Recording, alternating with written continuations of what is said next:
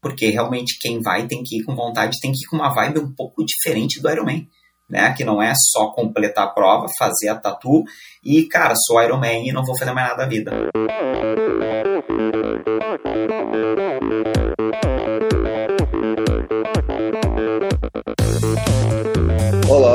Eu sou Abir Diniz.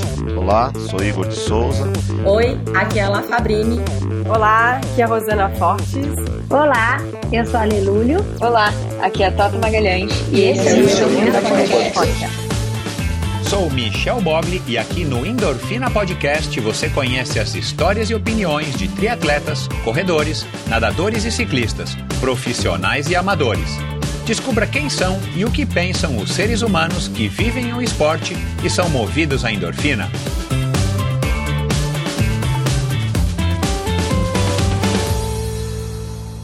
Olá, seja muito bem-vindo a mais um episódio do Endorfina Podcast, o último episódio do ano de 2022 do Endorfina Podcast.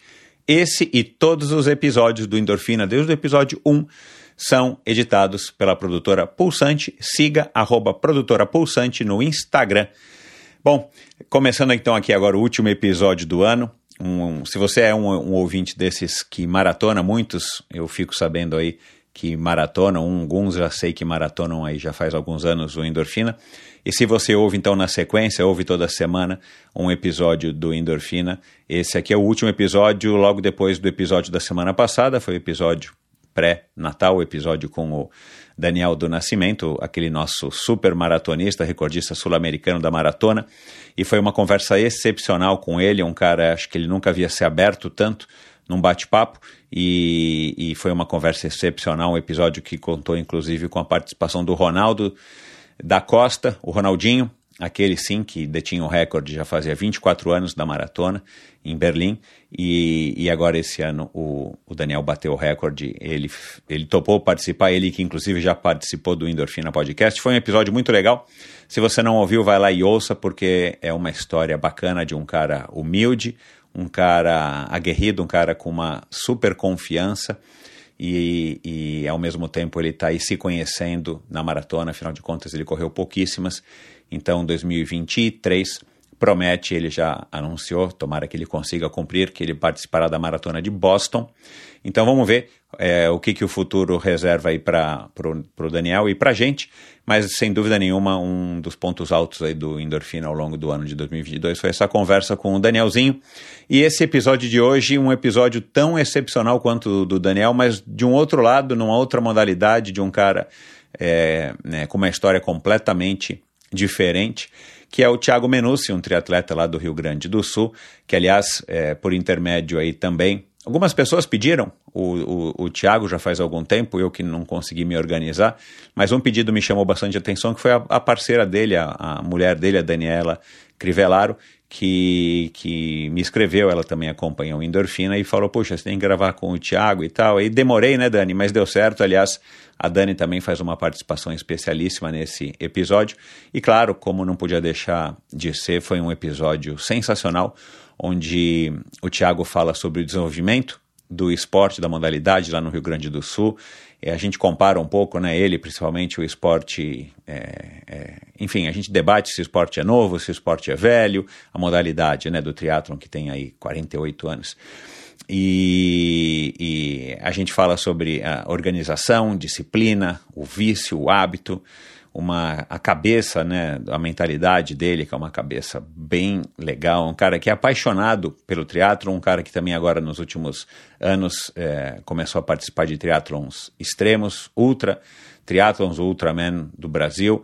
Aliás, ele participou agora, logo depois da nossa gravação, do Fodaxman, a última prova dele, que aconteceu agora aí faz poucos dias, uma prova duríssima, que segundo ele aí foi uma das, das provas que colocou ele realmente à prova e, e, e quase que no limite dele, dá uma olhadinha depois no post, nos posts dele, no, no perfil dele no Instagram. Aliás, como sempre, eu coloco todas as redes sociais disponíveis, coloco vários links, outros podcasts de cada um dos convidados, sempre no post do episódio desse convidado, né, no endorfinabr.com, que é o meu site. Lá você pode assinar a newsletter semanal, lá você pode se informar a respeito do Endorfina ao vivo. Lá você tem um link para o meu canal no YouTube, onde você vai poder assistir essa conversa, a conversa do Daniel e tantas outras conversas desde junho se não me engano, né, maio, desde maio de 2021, e lá você tem um acesso direto ao meu perfil no Instagram. Aliás, clique agora no meu Instagram, EndorfinaBR, perdão, Endorfina BR, isso aí, endorfinabr, vai falar.com. Endorfina BR e siga o Endorfina, você é, fica aí sabendo aí dos convidados, você vê fotos interessantes, fotos curiosas, legendas que explicam um pouco aí sobre cada um dos convidados. E lá no meu site também você pode apoiar financeiramente ou informar-se né, a respeito do apoio financeiro, financeiro ao Endorfina. Já com 20 reais por mês você vai estar fazendo uma enorme diferença e você vai se juntar aí ao grupo seleto de pessoas que apoiam o Endorfina com um pouquinho aí de de, de ajuda financeira. Afinal de contas, eu preciso pagar as contas e o Endorfina ainda está longe de pagar qualquer conta aqui minha, mas eu preciso pagar as contas pelo menos da produtora Pulsante, da hospedagem, do podcast e tudo mais. Então, é, é um grande incentivo para mim. É, então, vá lá, endorfinabr.com e lá você encontra todas as informações a respeito aí do meu projeto. Bom, é, vamos então para o último episódio do ano, um episódio, como eu disse aqui, sensacional com o Thiago Menucci, um triatleta raiz e ao mesmo tempo moderno, um cara que é treinador, um cara que é, valoriza o teatro. A gente falou inclusive do segundo Natal do ano para ele. É, vários assuntos legais. Afinal de contas, quem é que não gosta de uma boa história, não é? Vamos lá. Meu convidado de hoje levou a natação a sério dos 12 aos 18 anos de idade, nadando pelo Grêmio Náutico União de Porto Alegre. Ao final do segundo grau, olhou para a frente e decidiu largar a natação competitiva para aproveitar o excelente condicionamento físico e manter uma rotina de treinos, começou a praticar provas de aquatlon. Os bons resultados e a mudança radical de atmosfera o levaram a experimentar também o triatlon, e lá se vão 22 anos treinando diariamente e competindo com bastante regularidade.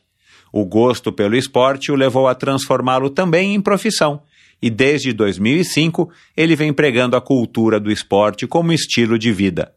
Desde 2007, sua estreia na longa distância, ele soma 20 participações em provas nas distâncias de Ironman, três participações no Mundial do Havaí, uma vitória no Fodaxman 2019 e, mais recentemente, a vitória na edição deste ano do Ultraman Brasil, ou o B515. Conosco aqui hoje, ele que é formado em Educação Física, pós-graduado em treinamento de força e cineologia e também futuro nutricionista, um sujeito que prega que a vontade de se preparar tem que ser maior do que a vontade de vencer. Um apaixonado pelo esporte, o gaúcho Tiago Menucci. Oi, Tiago, como é que vai, cara? Tudo bem? Opa, Michel. E aí, meu amigo? Tudo 100%, cara, graças a Deus. Que bom. Como é que tá a vida aí em Porto Alegre? Tudo tranquilo? Cara, agora melhor, né? Passou o inverno. Legal. agora é o período perfeito para nós, né? Essa época do ano aí é sensacional. Que bom, cara. Sabe que uh, o meu último triatlon foi aí em Porto Alegre, cara. Um triatlon do Sesc, é, em 1997. Eu tenho até uma foto do, do pódio, devo ter tirado o quarto, quinto, sexto lugar, não lembro. Acho que foi o Virgílio de Castilho que ganhou. Não lembro se foi o Armando. Mas eu já tinha, eu já tinha decidido que eu ia parar de fazer triatlon, porque eu ia começar a fazer as corridas de aventura. E aí recebi um convite, acho que todo mundo que estava lá, dos, dos, dos, profissionais, né, entre aspas, receberam um convite para estar tá representando, quer dizer, para estar tá indo participar da prova e prestigiando essa prova do triatlon do Sesc em Porto Alegre. Foi a única prova que eu fiz lá, cara. Eu não me lembro de Deve quase nada. Em Belém Novo. É, assim, eu não me lembro de quase nada, eu lembro da. Eu vejo a foto, eu lembro, né, que eu estive lá, mas é, só tive uma vez participando de prova em Porto Alegre. Como é que tá a cena do triatlon aí hoje, cara? Eu, eu não consigo acompanhar tudo, né? E a gente não tem, é, enfim, uma maneira de acompanhar todos os lugares aqui do, do Brasil. Mas como é que tá, cara, a cena do triatlon, já que você tá há 22 anos nessa? Pois é, né, Michel? É, cara, é muito curioso isso, né? Porque a cena do triatlon, digamos, regional, nacional, assim, né? Digo, de federações e tal, é impressionante como decaiu, né, cara? Que nem você falou aí, participou aqui do SESC em 97, a prova não existe mais, né? O porquê que não existe mais, né? Era para ter mais, inclusive. Só que num outro ponto, né, uhum. de, de, uhum. provas mais comerciais, cresceu muito. Então o número de atletas cresceu demais. Só que infelizmente as provas locais diminuíram muito, né? A gente acaba tendo aí um, dois triatlons para fazer aqui durante um ano todo, né?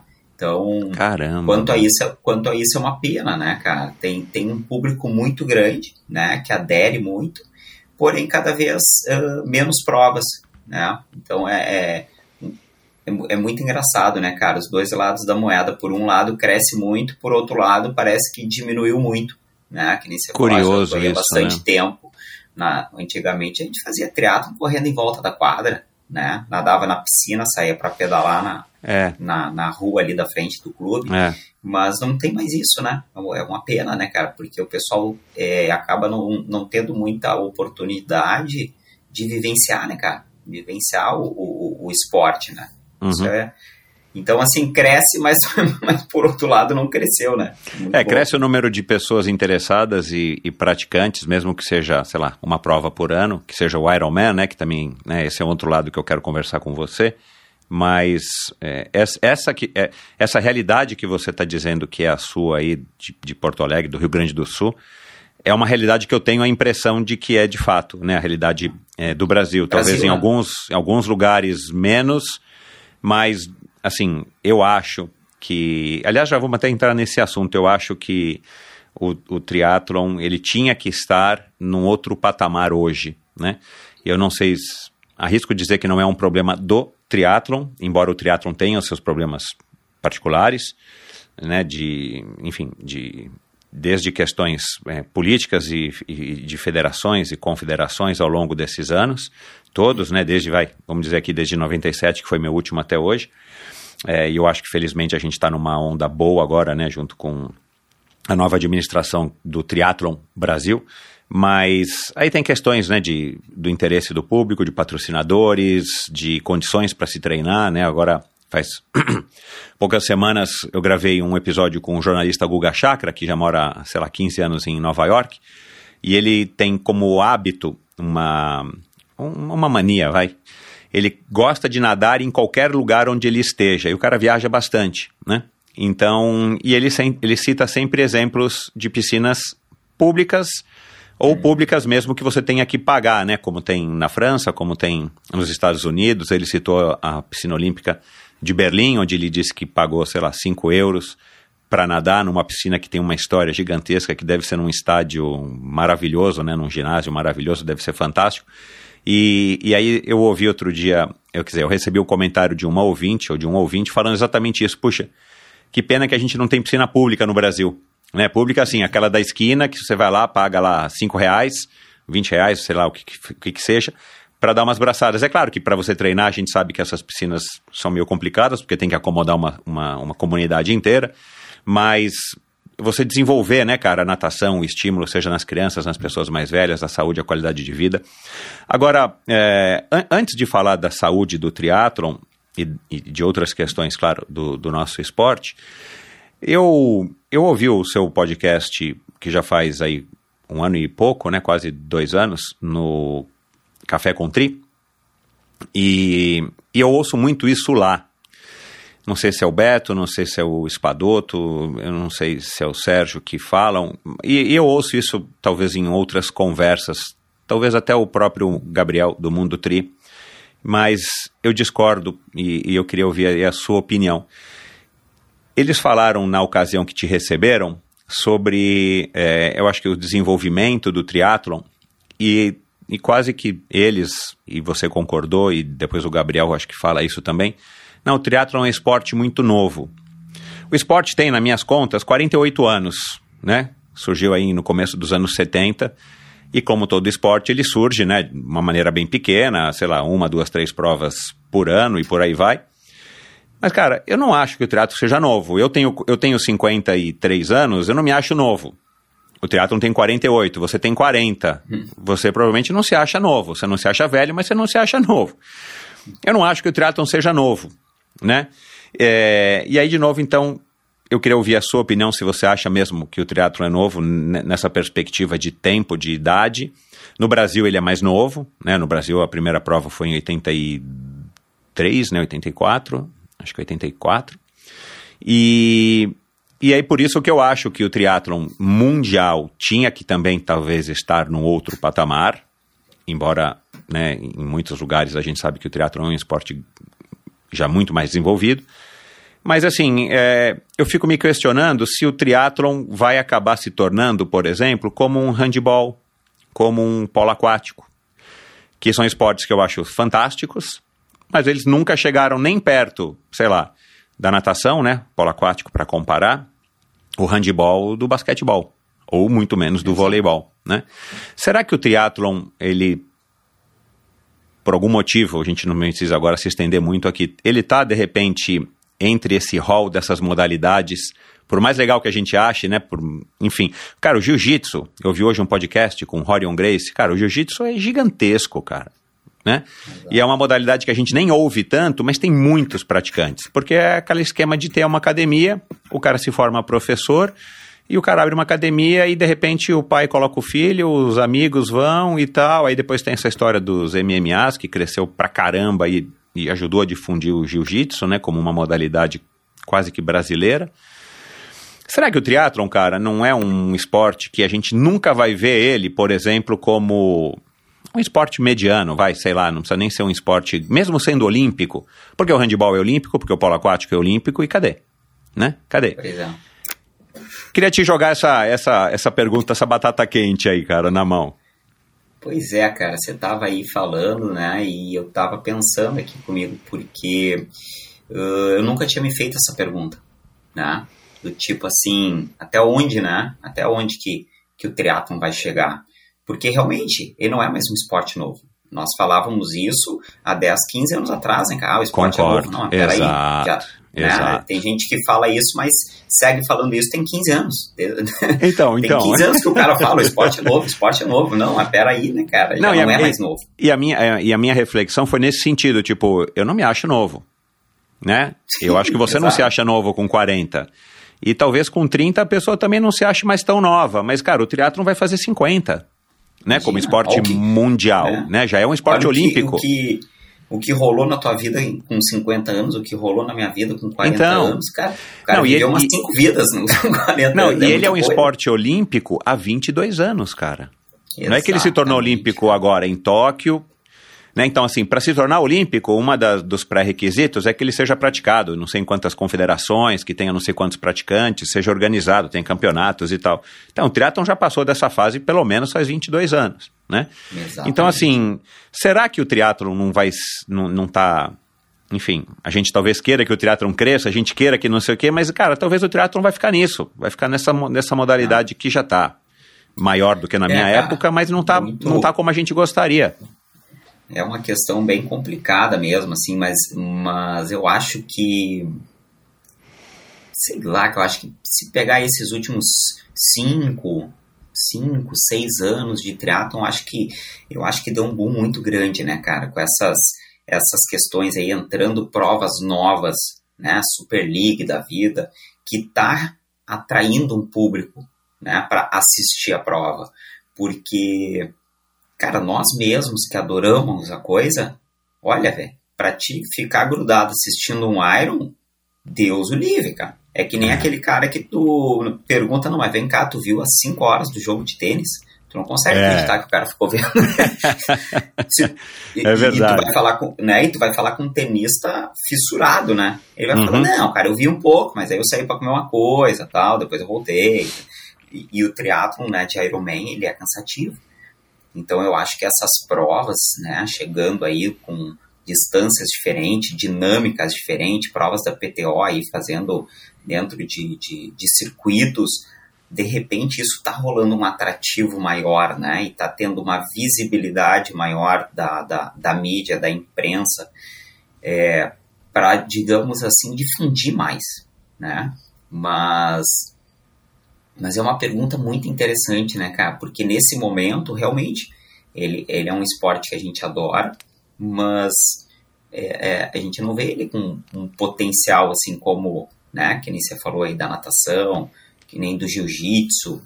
A gente vê que, cara, vai, vai levar tempo para chegar lá, né? Mesmo, mesmo com todo esse investimento, né, de novas provas, de novas distâncias, de, de o engajamento dos atletas, mostrando cada vez mais, né, o que que o que, que é o, o que, que é o triatlon, né, pro, pro, pro público, né, porque eu acho que essa galera aí que faz a frente, né, cara, esse, esse pessoal, assim, dos profissionais, né, que, que, digamos assim, apresentam mais o triatlon pro, pro público, né, eles, pô, os caras têm fãs, assim, então o pessoal acaba levando isso para dentro de casa, acaba levando isso para a família também, e isso motiva, né, daqui a pouco ele coloca o filho fazer, o cara nunca fez, mas ele coloca o filho para fazer, para praticar, mas realmente, cara, é, é, eu acho que assim está sendo a passo de, de, de formiguinha isso né? Você comparou aí não, né? Bem como você falou, não é falando mal, mas comparou com um handball, com um polo, que são grandes esportes.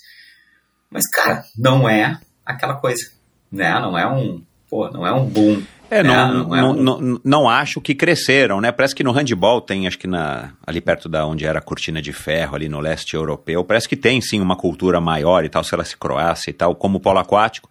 Mas, cara, não é um esporte, não é um esporte nem de perto, cara, como, sei lá, o, o vôlei é, e o basquete, tirando os Estados Unidos, né, que transformam essas modalidades todas em modalidades gigantescas. Mas assim, vamos comparar aqui com o Brasil, né, onde o vôlei é grande, o basquete é um pouco menor, ou talvez menor. Mas, cara, o handball não, não dá, não dá. Eu não, eu não sei quais são os números, né, de, de clubes, de, de, de times, de jogadores profissionais, mas Será que o triatlo, assim, é, é uma reflexão, né, cara? Eu, eu tenho certeza é, que você também não sabe a resposta, mas eu acho que fica uma, uma, uma dúvida. E na minha eu, cabeça, de vez em quando, paira isso. Que, eu acho que a questão que, da primeira pergunta que você me fez, né, como é que tá o triatlon aí na região, eu acho que isso contribui muito. Porque, querendo ou não, o triatlon tá muito elitizado, né? Tu não gasta menos de mil, dois mil reais para fazer uma prova. Cara, é. já começa limitando. Você até fez um post desse no teu Instagram, né, da Menúcia Assessoria, né? Você fez lá os, é. os equipamentos, né? É. E aí, Porque a gente tem que lembrar as pessoas de que o teatro não é movido a equipamento. Embora Exato. o equipamento é legal, a gente gosta de ter, mas assim, você não precisa ter todo o último modelo para praticar, né? Na minha época, cara, eu, eu comecei com óculos de vidro, capacete de skate, eu já comecei com um clipe, embora o segundo clipe, e, e, cara, eu comia chocolate na área de transição. Tinha um chocolate dentro cara, do tênis. É. Exatamente. Eu, tava, eu tinha uma Caloi 10, um capacete que era um pinico, pedalava de tênis e fica a pé. Exatamente. Mas, né, hoje em dia parece, sim, parece como né, num, no colégio, que se o cara não chegar com o tênis né, da, da, da, de último modelo, os, os coleguinhas vão rir. Exato. Né? O triatlon parece isso, que se o cara chegar com uma bike simplesinha, ele não vai se enquadrar no grupo. Então acho que ficou muito disso. Mas também porque realmente não tem, não tem prova regional, cara. Se tivesse umas provinhas, digamos, né, chulamente falando aqui, né, que é umas mais fuleira, né, de fazer uma nataçãozinha na piscina, nadar ali no riacho, fazer tipo duas, três, quatro, cinco, seis por ano, já ia ser uma coisa mais, né, engajado. Cara, o cara ia pilhar de pegar uma mountain bike e ir lá fazer. Mas agora o cara começa, se inscreve já de cara num 70.3. Cara, tu chega lá é só nave. Tu pensa que vai ser o último da prova. é, Todo mundo o, bonito, é, né? É. Combinando, lindo, maravilhoso. Pô, o cara fica com vergonha, né? Se ele não chegar lá com um baita produto, né? Então, eu acho que por isso também, né? Que a gente realmente, de repente, não vai chegar lá porque falta, né? Falta, começou a nivelar muito por cima, né? É uma, é uma pena isso, não, não que vá ser um, um, um esporte do povão, né? Mas a gente poderia ter um potencial muito maior, né, cara? É. Cara, é... mudando um pouco de assunto, claro, continuando no teatro, Thiago, é... eu também ouvi na transmissão do Ironman desse ano, em outubro, é, eu acho que foi a, a Mirinda Carefree, eu não lembro quem foi que falou, mas diante do que houve esse ano, desse movimento de dividir o Ironman em duas provas, em dois dias, né, uma prova que vai ser exclusivamente feminina, né, esse ano foi quase que exclusivamente feminina, e no, e, e no, do, e no sábado uma prova é, masculina, para acomodar mais pessoas e, e, não é, não, assim, no primeiro momento talvez seria mais interessante se eles tivessem dito que é para dar mais destaque para as mulheres, né? Mas a gente sabe que é para acomodar mais gente, para ter mais entrada de grana nas inscrições e a gente sabe que, cara, né? Você quer ter uma prova boa, essa prova no mundo inteiro ela vai custar mais dinheiro do que uma prova lá da nossa época que, que tinha prova que até a estrada não era fechada. Mas, é, enfim, e, e essa febre do Ironman onde praticamente todo mundo consegue concluir um Ironman pelo menos nas 17 horas, né, que é a regra aí do Ironman de tempo máximo. E eu não lembro então se foi ela quem falou, a Mirinda Carefree, mas é, ela disse que a próxima febre do triatlon, na opinião dela, vai ser o Ultraman. Né, que é a prova que você já participou e inclusive venceu agora o B515. Você acha que isso também pode acontecer, já que né, e, e, aí, de novo, eu vou, eu vou tentar te, te, enfim, te dar mais substrato também para a resposta, né, para sua reflexão. Maratona virou carne de vaca.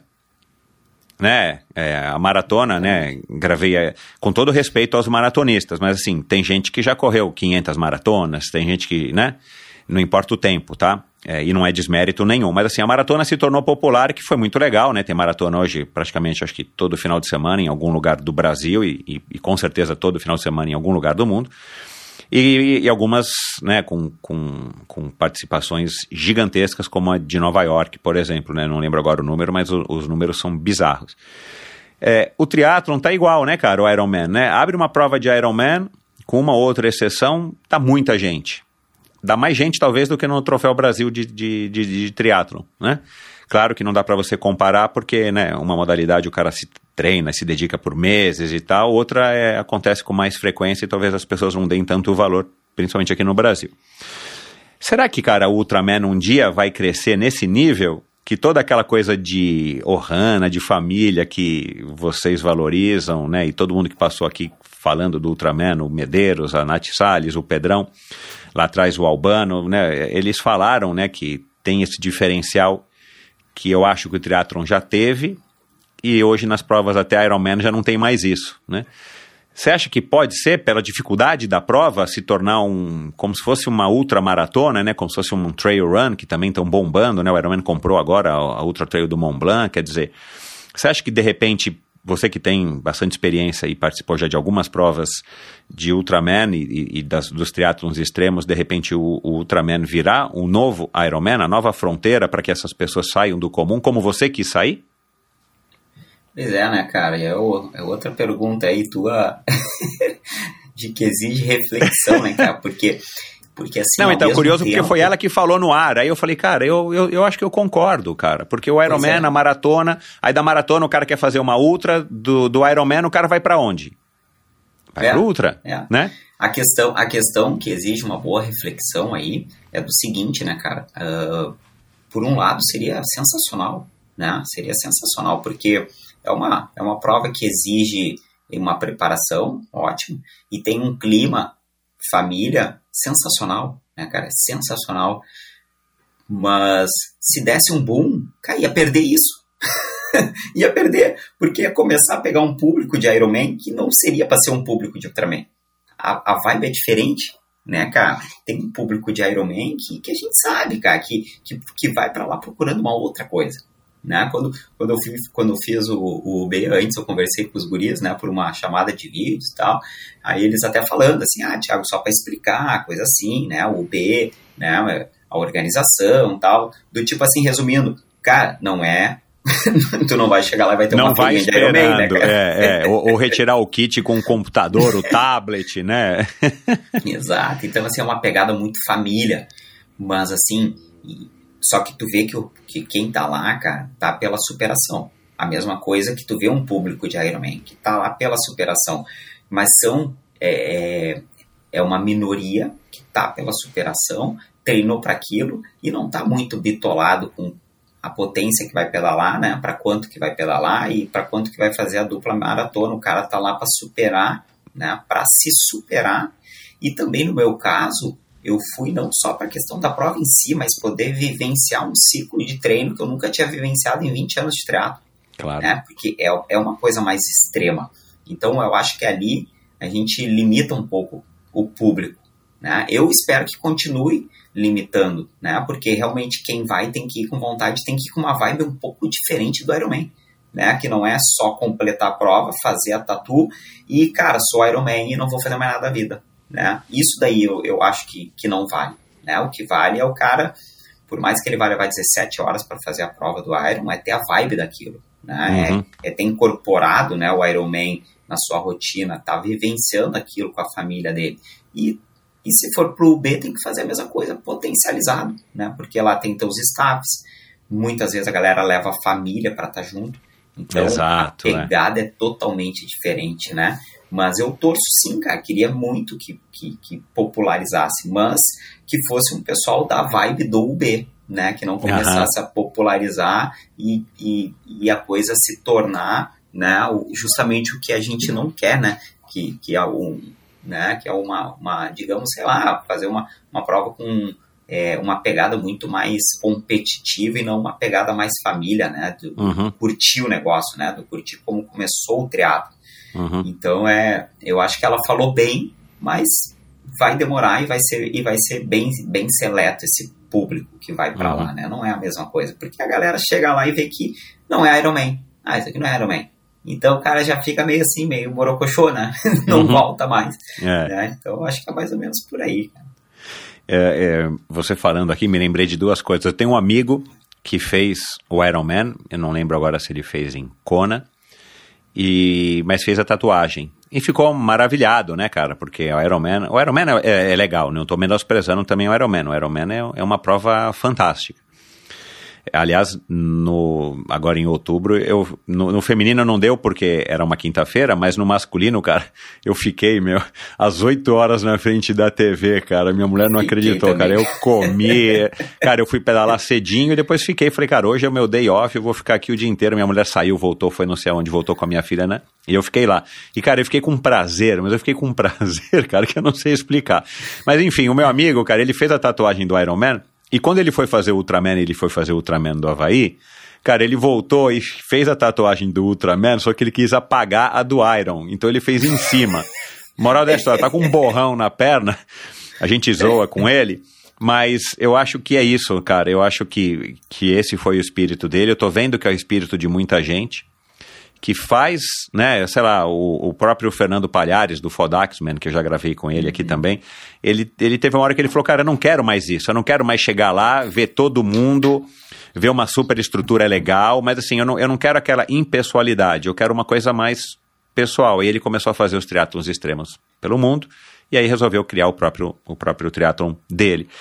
E eu acho que talvez a gente possa ver é, é, uma, um crescimento, não vou dizer a popularização, mas um crescimento do triatlon extremo também e do Ultraman, porque as pessoas talvez vão cansar de ficar sempre também nessa coisa mais pasteurizada que é o Ironman, por mais esquisito que isso soe. Porque antigamente a gente falava a mesma coisa da maratona. Cara, correr 42 é fogo, meu, correr, calma, 42 você precisa treinar Cara, hoje em dia todos vocês correm não sei quantas vezes 42 por ano e nenhuma maratona, mas são vários Ironman, é. né?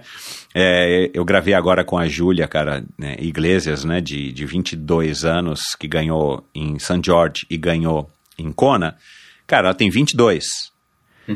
É quase a idade que você começou. Cara, ela correu quatro Ironman em um ano e quatro meses, cara. É. Ela fez quatro maratonas. Você fala, olha, uma menina de 22 anos, que não é profissional, fez quatro maratonas em um ano e quatro meses, você fala, cara, exagerou. Não, ela fez quatro Ironman.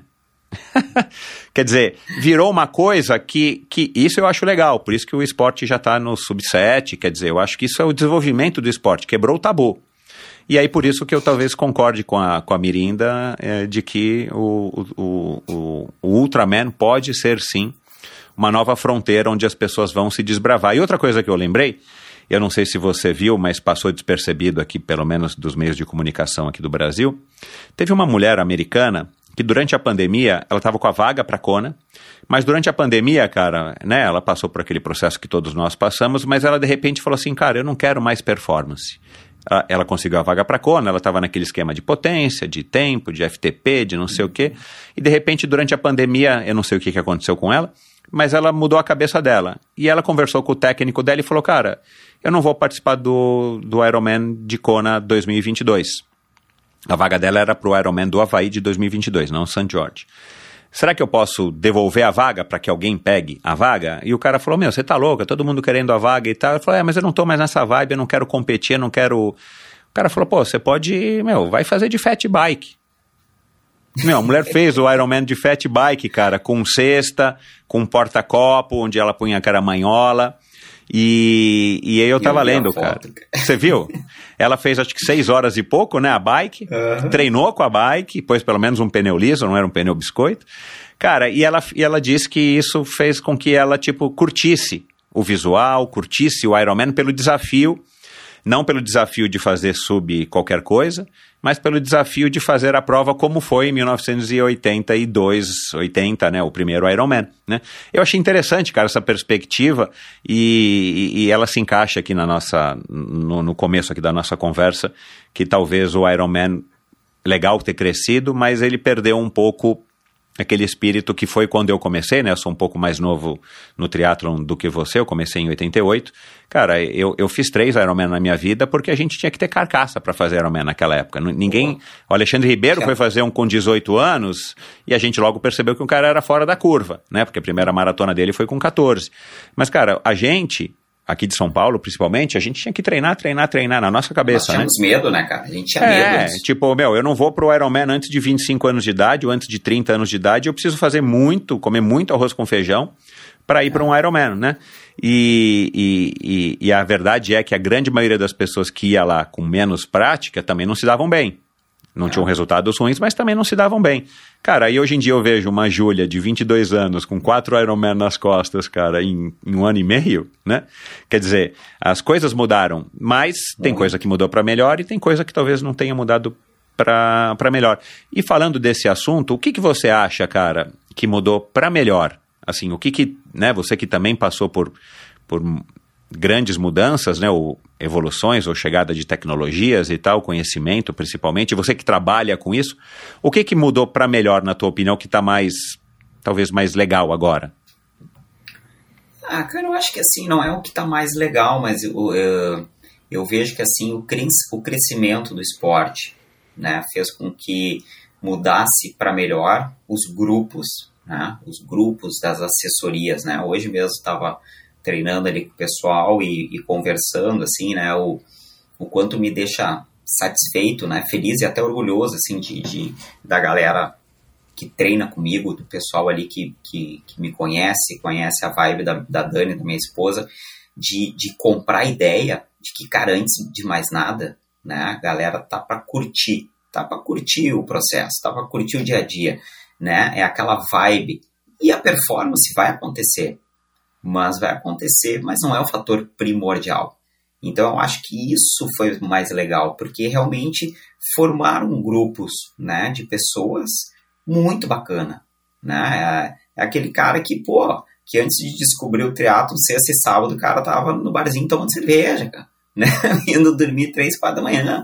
Agora o cara, pô, oito e meia, nove e tal, começa a arrumar as coisinhas, porque no outro dia tem treino. É, e, é. pô, e querendo ou não, ele leva isso aí para tudo, né, cara? Ele leva isso aí para ele, ele leva isso aí para a família dele dentro de casa, ele leva isso para os amigos, porque a galera acompanha nas redes sociais e vê, porra, cara, mas o cara é encarnado, né? Olha só que legal. Então acaba tendo, né, um, um, é, um reconhecimento e sendo espelho para outras pessoas, né? E isso é muito legal. Acho que essa questão que cresceu muito, né? Porque querendo ou não, apto, pegando aí a tua, a tua época, né? Mais ali de né, 90, 90 e pouco. Cara, realmente eram umas provas de nível altíssimo, né, Michel? Eram umas provas de nível altíssimo. Então, é. querendo ou não, exigia muito de vocês, né, cara? Da, da, da questão ali do treinamento, da questão da cabeça. Eram provas extremamente extenuantes né? Não se tinha tanto estudo como se tem hoje em dia em quesito de metodologias de treino, controles de carga, alimentação. Então a carcaça sofria muito mais, né, cara? Hoje em dia tu consegue conduzir a coisa muito melhor, né? Então acho que esse lado aí melhorou muito, né? E, e, e com isso, de repente, a gente possa estar tá conseguindo uma longevidade muito maior no triatlo, né? Que nem você falou aí, a, a Júlia 22 anos, 3, 4 anos, se fosse há anos atrás, a gente ia pensar, cara, com 30 anos espanou a rosca, o cara Exato. não vai fazer mais nada. É verdade. Né? Não vai, vai, vai, ou vai se quebrar ou vai pegar nojo. Hoje em é. dia não. porque eu comecei com 20, tenho mais de 20 Iron nas costas, e, cara, e sigo com o mesmo tesão desde quando eu fiz o meu primeiro, porque a pegada é diferente, né? Uhum. Eu acho. Uhum. Então acho que isso daí evoluiu muito, né? Esse quesito, assim, né? Isso tá, isso é legal, né? Isso porque a gente está conseguindo fomentar para muitas pessoas, né? De, uhum. de, de, ter essa vibe, né? Essa pegada do, do vida saudável, né? Da rotina do treinamento. Isso é muito legal, né, cara?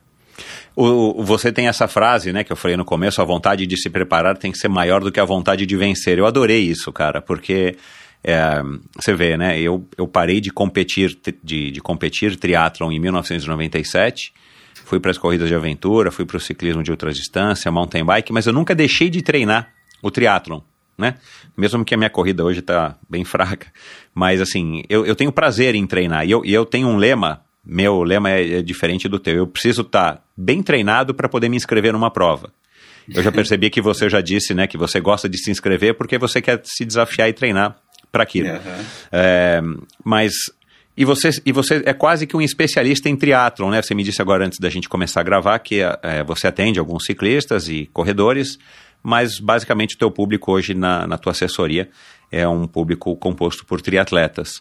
E eu imagino que esses triatletas, quase que na sua maioria, devam ser pessoas que estão curtindo o processo do treinamento, estão incorporando e você está passando isso para eles, né? Esse lifestyle de fazer o esporte pela saúde, pelo astral, né, pela, enfim, por todos os motivos bacanas que tem. E se o resultado for um subtal, uma vaga para Kona e tal, legal.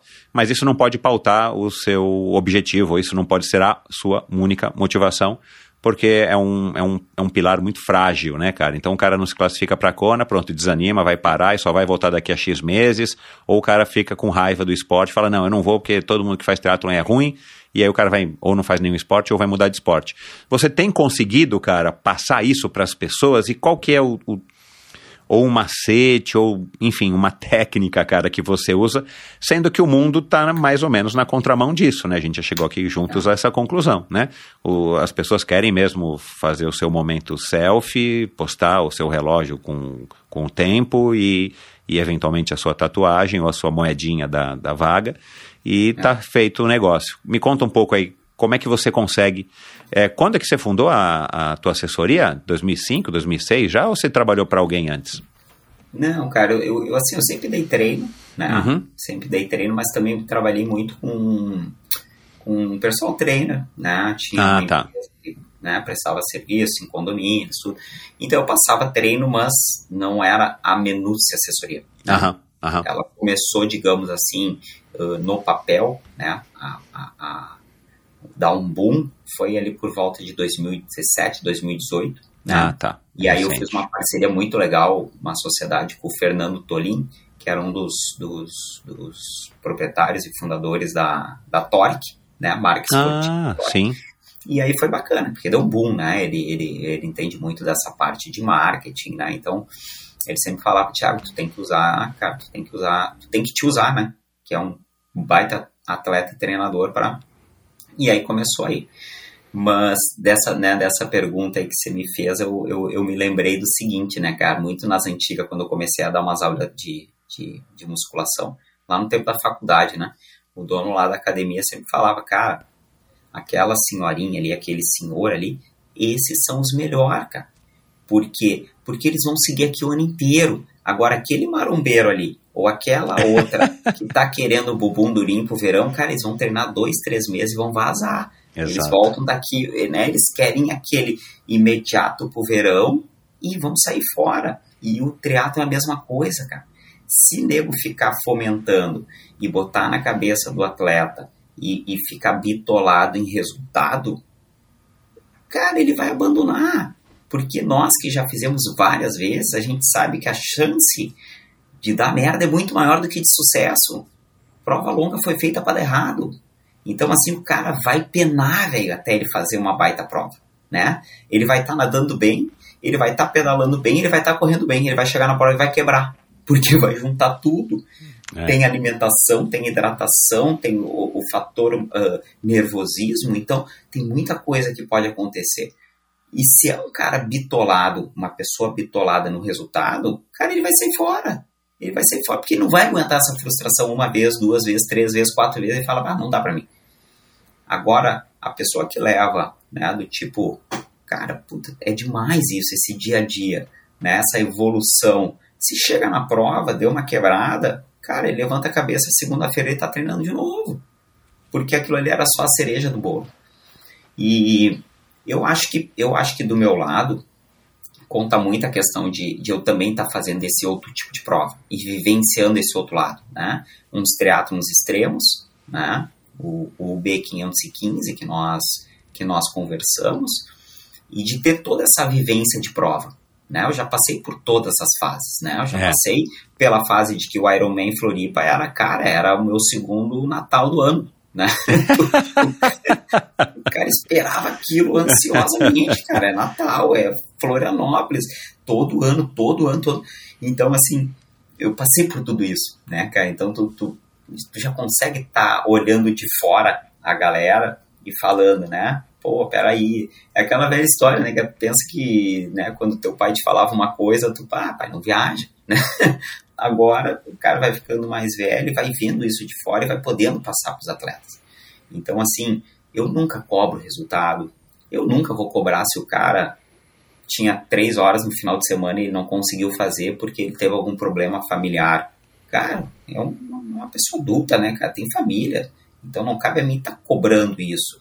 Ele faz porque ele gosta. Então eu acho que essa pegada, essa vibe, vai transmitindo e vai, e vai ficando assim bem evidente no grupo. E é muito louco, né, cara? Porque é bem coisa de grupo mesmo à distância que o pessoal acaba entrando nessa vibe. Né? E isso, e isso é muito legal, cara. Isso me deixa muito satisfeito. Eu prefiro muito mais aquela senhorinha, aquele senhorzinho que vai ficar o ano inteiro comigo, uhum. que é aquele atleta que vai lá para completar, do que aquele cara bitolado que quer a vaga para Kona e aí não pega e abandona. Né? É, é. É, é, um prazer muito maior dar um, dar um, um direcionamento para essa pessoa. E, cara, isso é muito legal, né? Isso é muito legal, porque meio que a gente vai moldando a assessoria bem como a, bem com a nossa personalidade, né? Uhum. E, e, felizmente, felizmente tenho tido muito sucesso com isso. E parece que quem me acaba me procurando já procura nessa vibe. É, né? porque a, a então, tua reputação né, te precede, né? As pessoas já Exato, sabem, já ouviram cara, é falar é muito, e é tal. Muito sinistro, né? Quem quer uma coisa mais high performance, eu acho que, que meio que já não, não, não, não, não, não, não né? Já vai para outro lado tudo bem, né, cara? Cada um procura o que quer, né? Então, tá bem bacana, tá bem bacana. Eu acho que a gente tem conseguido passar isso aí com muito sucesso, cara. Eu, a Dani, minha esposa, também tá nessa vibe. Temos um outro professor que treina conosco, o Lagartixa, que também tem essa vibe. Então, pô, formou um grupo sensacional, cara. Isso é muito legal. Legal. E, e, e não é fácil, eu acho, né, cara? Eu acho que por mais que você esteja sendo autêntico, a, a, ao que você acredita, e dá para perceber isso bem nitidamente, é, senão você não estaria no triatlon há tantos anos, né? E você que já ganhou três vezes como amador lá em Floripa, quer dizer, você não, você já tem noção que você não tem, que, que aquilo é legal, mas também aquilo, você é bom naquele ano, no ano que vem você não vai ser talvez, né? Ninguém ganha para sempre e você já também já disse, né, a questão de, de se tornar, da opção de não se tornar um atleta profissional, né? Você nunca se achou bom o suficiente, então você resolveu ir no caminho mais certo, que seria aí trabalhar com a profissão que você escolheu. Mas é, e essa escolha da educação física, da onde é que veio? Você nadou dos 12 aos 18 competitivamente e de repente você fala, cara, eu vou fazer educação física, pairou dúvida, ou você foi igual o Rodrigo Lobo disse aqui, cara, na fila da, do, da FUVEST, que ele decidiu qual era a lacuna que ele ia preencher para ver se era educação física ou sei lá qual que é outra, é, outro curso. Como é que foi essa decisão e por que a educação física? É, cara, eu sempre, eu sempre gostei muito, né? Óbvio que lá lá atrás, né, não, não era esse boom da profissão, né, não era, não era tão valorizado, né, que a gente trabalhava é, a preço de pãozinho, né, mas é, eu sempre gostei muito da parte do treinamento. Né? Eu lembro do, do quando eu nadava, o, o, nosso treinador, os treinadores na época ainda era o treino na agenda, né? Botava ali a semana na agenda e, e, a gente gostava de entrar lá no escritório dele, lá no clube, e dar uma olhada na agenda para ver os treinos da semana. E, e aí conversava com ele do treino isso, do treino aquilo, então acho que aquilo sempre me, me, me deu uma, uma vontade de entender mais, né? E, cara, quando eu terminei o colégio, eu já estava decidido. Né? Eu não, não tava nem assim, ah, quem sabe eu faço isso, quem sabe eu faço aquilo. Claro que, como eu falei anos atrás, né, a educação física ainda era meio que assim, né, cara? Porra, ah, o cara é um vagabundão, né? Vai lá pra, só pra ficar coçando. que é fácil de passar. É. e jogar uma bola, é barbada. Mas, eh, felizmente, eu, eu fui, arrisquei e, e deu super certo, né? Porque realmente, ao longo de todos esses anos, né? A gente teve uma valorização muito grande, né, cara? Não se vê mais a educação física como a história do cara que vai lá só para ficar trocando plaquinha na, na, na academia, né? Já uhum. se vê como um, um, profissional que entende, né, cara? O pessoal vem, vem querer conversar contigo e debater contigo temas profundos, né, cara? Então, né, tu, tu dá treino para pessoas né, que, que, que entendem da coisa. Então, assim, a gente vê que a valorização foi, foi enorme. Então, assim, eu acho que foi bem assertivo, né? Na época, um pouco com medo, digamos assim, uhum. mas foi muito bacana. E também, assim, cara, quando eu eu, eu, eu, eu estava estudando para fazer a, o, o, vestibular, eu tentei primeiro na federal e não passei. E aí eu, eu continuava nadando no União, né? E eu tinha contato com o pessoal ali. E tinha um, um atleta lá que já era master, né? O Mário, e o Mário tinha academia de natação e ele sabia que eu queria fazer. E aí ele falou, Tiago, então faz o seguinte, cara, faz o vestibular e entra na, na, entra agora, cara, em alguma faculdade aí particular, né? Eu me inscrevi na UBA e já vem começar a trabalhar comigo. Aquilo Uau, ali foi, que legal. Ele claro. dava muita aula de natação. Cara, eu já pum, entrei então na faculdade, além vou fazer mais um semestre só estudando, vou entrar e aí eu dava aula de natação com ele. Tipo, fui o pupilo dele né? Dava um mundaréu de aula com ele, fui pegando as mães, fui pegando, fui pegando. Ele foi me largando depois sozinho, largando sozinho, largando sozinho.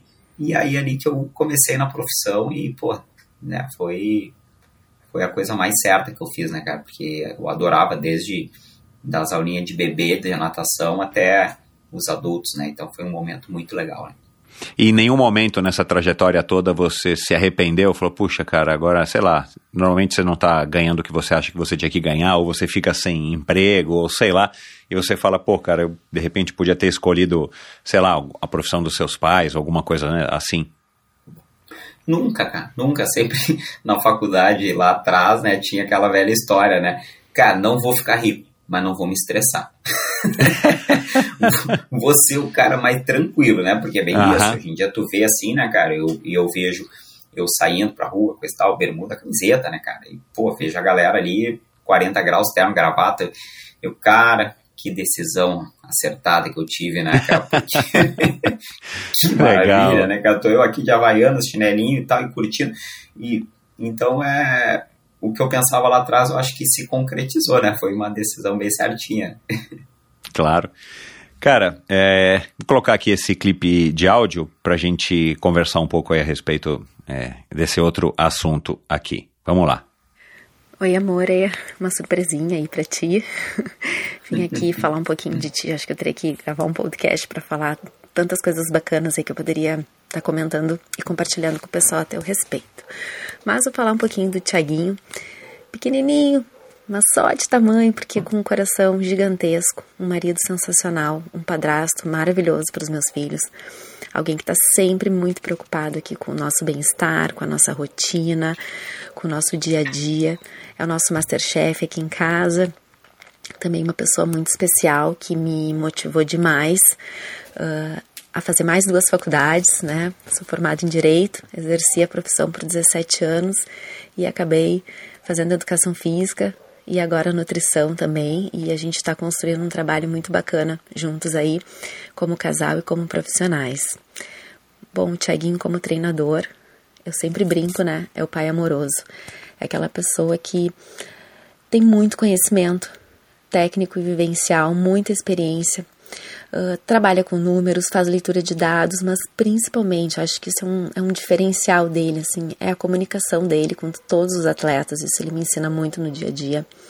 O quanto ele se preocupa com o bem-estar do atleta, com a rotina do atleta, o quanto aquele atleta pode de fato incluir de treinamento a cada ciclo, de que forma a família vai vivenciar aquilo no dia a dia com ele, para que não tenha impacto negativo, né? do esporte dentro de casa. Então, essa parte, assim, é sensacional. E também ele é um professor, né? Ele ensina os atletas a, a treinarem e isso é muito importante. Isso é muito bacana. E, como atleta, é meu ídolo, né? E eu sempre falo isso para as pessoas que não é por tudo que ele já conquistou ao longo de mais de 20 anos no esporte, mas sim pela dedicação, pelo amor, pela disciplina que ele tem a cada ciclo de treinamento. O Thiago é uma pessoa que não fica um dia sem treinar e ele não faz isso por obrigação, por qualquer outro fator. Ele faz porque ele ama realmente esporte. Então, assim, a determinação, a garra, a disciplina dele ao longo de todos esses anos tornou ele esse peixinho da natação, monstrinho do ciclismo e um cara extremamente forte e determinado na corrida. Então, é isso aí, amore. Continua aí firme e forte no esporte ensinando a todas as pessoas, todos os teus atletas, as pessoas que te acompanham nas redes sociais, a ser esse exemplo de profissional e atleta aí. Te amo. Nossa, sensacional. Vá, cara, o cara chega a ficar emocionado. Eu... Como é que é o quadro lá do Faustão? eu não sei, que eu não assisto, mas já, eu já ouvi falar muitas vezes, das cara. alguma coisa da cara, sua vida. É. Sensacional, cara. Dani, puta, parceiraça, assim, sem palavras, né? Nossa, é, é, a gente tem uma, uma pegada junto, assim, que é, é, é, muito top, né? E, e assim, ela, ela era uma puta profissional do direito, né? Gostava muito, assim, trabalhava muito com, com, com audiência tal, então sei que esse desafio, assim, ela gostava, ela curtia, mas também é uma pegada pesada, né, Michel? Puta merda, cara, é uma pegada pesada, né? É estressante. E aí lá por 2018 eu né, botei essa pilha nela, né? Cara, vamos fazer faculdade, né? Uh, para poder me ajudar, tá comigo. Cara, que coisa bem assertiva que a gente fez, assim, porque é, ela se tornou uma profissional, cara, absurda, assim, né? Então, comigo na assessoria, ela fala a mesma língua, uhum. né? Uh, as mulheres, principalmente, gostam muito de falar com outras, outra mulher, uhum. né? todas as particularidades.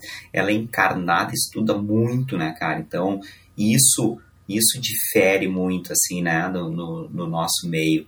E, cara, e a nossa rotina de vida é, obviamente, que se enquadrou, assim, é, 100%, né, Michel? Então a gente tem a nossa rotininha, né, cara, de jantar cedo, de dormir cedo, e isso nos faz feliz, né? Aquela, Exato. Não é aquela coisa assim, ah, mas vem cá, vocês não fazem isso, isso, isso, aquilo. Cara, não. Por quê? Porque a gente não gosta. A gente não e tá tudo bem. Assim. E tá tudo bem, cara. Eu, quem é que eu escutei uma vez falando, até não me lembro se não foi no teu podcast, o, o mestre, Foi. Até casamento mestre, ele falta, é a festa de é, aniversário dos mestre, filhos. Tu não, tu não participa de evento social? E o mestre falou: Claro que eu participo. Tem o pedal com a galera, tem a natação meio-dia no Pinheiros. Cara, isso é o evento social dele. Isso é um evento social para nós, né, cara? É. é. que nem hoje nós fomos dar treino na Beira Rio aqui, na hora das 5 da manhã, e depois sempre rola uma resenha, um cafezinho, uma cuca. Aquilo ali é o nosso evento social. A gente não, não, não tem que ser à noite, noite, a partir das 10 horas da noite, bebendo, né? cara, não é à toa que o mestre é o mestre, né, cara? Porque quando ele falou isso, eu, puta merda, mas o mestre é foda, cara. Ele falou tudo que eu penso, cara. então, cara, sensacional, velho. Brigadão aí pela, pela, pela, pela mensagem, assim, porque, nossa, cara, é, é muito, muito engrandecedor, assim, ter, ter a Dani junto comigo, né? Nossa, a gente fica, a gente fica muito feliz, assim. Agora, cara, eu, enquanto eu ouvia, né, já tinha me chamado a atenção, a história da, da Dani, cara, eu não a conheço, né, aliás, obrigado aqui agora publicamente a ela, ela me mandou uma mensagem já faz pelo menos mais de um ano e falando, cara, você tem que gravar com o Thiago Menucci. Eu não sabia que vocês eram casados, né? E eu ouço, todo mundo que me escreve, cara, eu ouço e vou atrás das, das sugestões, né? Aliás, hoje em dia quase que todos os convidados são sugestão dos ouvintes. E aí eu falei, poxa, me fala, né, então, por que que eu tenho que gravar com o Thiago Menucci? Né? E eu já te conhecia, assim, né, é, virtualmente através das redes sociais. E aí ela me contou, né, ela me falou, ela me escreveu várias coisas que acho que ela até disse aqui hoje, mas ela disse, eu sou casada com ele. Aí eu falei, ah, entendi e tal. Olha, pode deixar que nós vamos gravar é, quer dizer, eu vou gravar com ele e eu vou querer que você participe. Então não conte para ele que ele vai participar do Endorfina. Não sei se ela te contou, né? Mas demorou mais de um ano, sei lá, quase dois anos e finalmente deu certo. E lembrei ela agora, né? Nessa semana eu falei, olha, Dani, vai dar certo. Você deve estar tá sabendo, né? Porque o Thiago deve ter comentado contigo. Mas eu quero de novo, quero lembrar aqui que a gente combinou que você vai participar. E ela me mandou esse áudio. E aí, cara, enquanto eu ouvi aqui o áudio dela, eu fiz aqui algumas anotações que não foram todas. Ela falou que você é um bom professor, um bom treinador, um treinador amoroso, um pai amoroso, um triatleta, né? Inclusive, agora mais recentemente, campeão e campeão do B, um excelente padastro, masterchef, uh, um leitor de dados, um comunicador, não se das quantas, que se preocupa com o bem-estar. Meu, cadê a parte ruim do Tiago, meu, pelo amor de Deus, eu sei que ela é tua esposa, né, cara, e que vocês estão numa lua de mel. Mas, meu Deus do céu, cara, eita mulher boa, viu, cara? Eu vou falar, é, viu, meu? Cara, mas ela, ela não vai falar isso no ar, não. Cara, é... como é que você concilia, até cozinhar você cozinha, meu amigo? Como é que você concilia tudo isso, meu? Qual que é o segredo? De onde que você tem tanta energia, meu? Cara, eu acho que não é nem energia, né, Michel? É organização, né, cara? Eu acho que tudo, para começar assim, né? Eu, mais uma vez, eu acho que, na realidade, eu escutei também num, num podcast teu, né? Ou foi com os gurias lá no, no, no, no Café com Tri, que, cara, se, se, o cara, se o cara é, é triatleta, o cara, ou esportista, digamos assim, treina um treinamento rigoroso, cara, esse, essa pessoa não vai ser desorganizada no seu dia a dia. Mais ou é. menos é. a gente leva que não, porque exige uma pegada, né? Exige uma determinação. E aí, pô, eu que tô aí no meio há quantos anos, né, cara? Quando eu tinha 13, 14 anos, já tinha treino de natação duplo às 5, 5 e meia da manhã. Te exigia uma organização para isso, uma disciplina. Então, eu acho que eu, eu consigo fazer tudo isso por organização, né? E por disciplina. Então, né, de gostar de cozinhar, coisa assim, não é só porque eu gosto de cozinhar, que como a gente gosta de comer saudável, né, eu gosto de ir atrás e fazer coisas saudáveis, né, cara? Senão, se tu não tiver organização, tu vai fazer o quê? Vai chegar de noite, vai abrir um pão de sanduíche e vai comer um pão de sanduíche, tu vai, tu vai pedir um iFood, né? Porque se tu não te organizou para aquilo, exato, tu não exato. vai ter as coisas prontas ali para ti, né? Uhum. Mas eu acho que, é, né, dos pontos negativos aí, né, que você falou que ela não fala, né, eu acho que é, o fato também de eu estar nisso aí há muito tempo, cara, querendo ou não, é um vício, né? Eu não consigo ficar sem treinar um dia. É, eu ia te perguntar isso, né? Porque ela falou isso, cara. Você não consegue, é, não, é, não é hábito, é vício. É isso, cara. Eu não lembro a última vez que eu fiz um day off na vida. Não existe. Não existe. Olha isso, se cara. Se o Tossa lá, eu treino com ele, faz um day off, eu vou nadar um dois milzinho. não tem essa, né? Porque é, faz parte do, do, do, dia a dia, né? Uhum. É, cara, como eu acordar e escovar os dentes, né? É. Não tem eu, eu, eu não ir treinar. Então, acaba que né? Agora, óbvio, ela comigo, coisa e tal, ela já entende, ela já, pô, quantos anos junto e tal, ela tá vivenciando isso, mas para outras pessoas isso aí, né, vai soar um pouco assim, pô, o cara é bitolado, né? Então, tem, tem muito disso, né? Tu tem que ficar meio, meio né, assim para falar com a galera tal, né? Não, não ser tão incisivo. Ah, não, eu treino todo dia, todo dia, todo dia, os caras vão pensar que é louco. Mas eu acho que isso pode ser que seja um ponto negativo, né?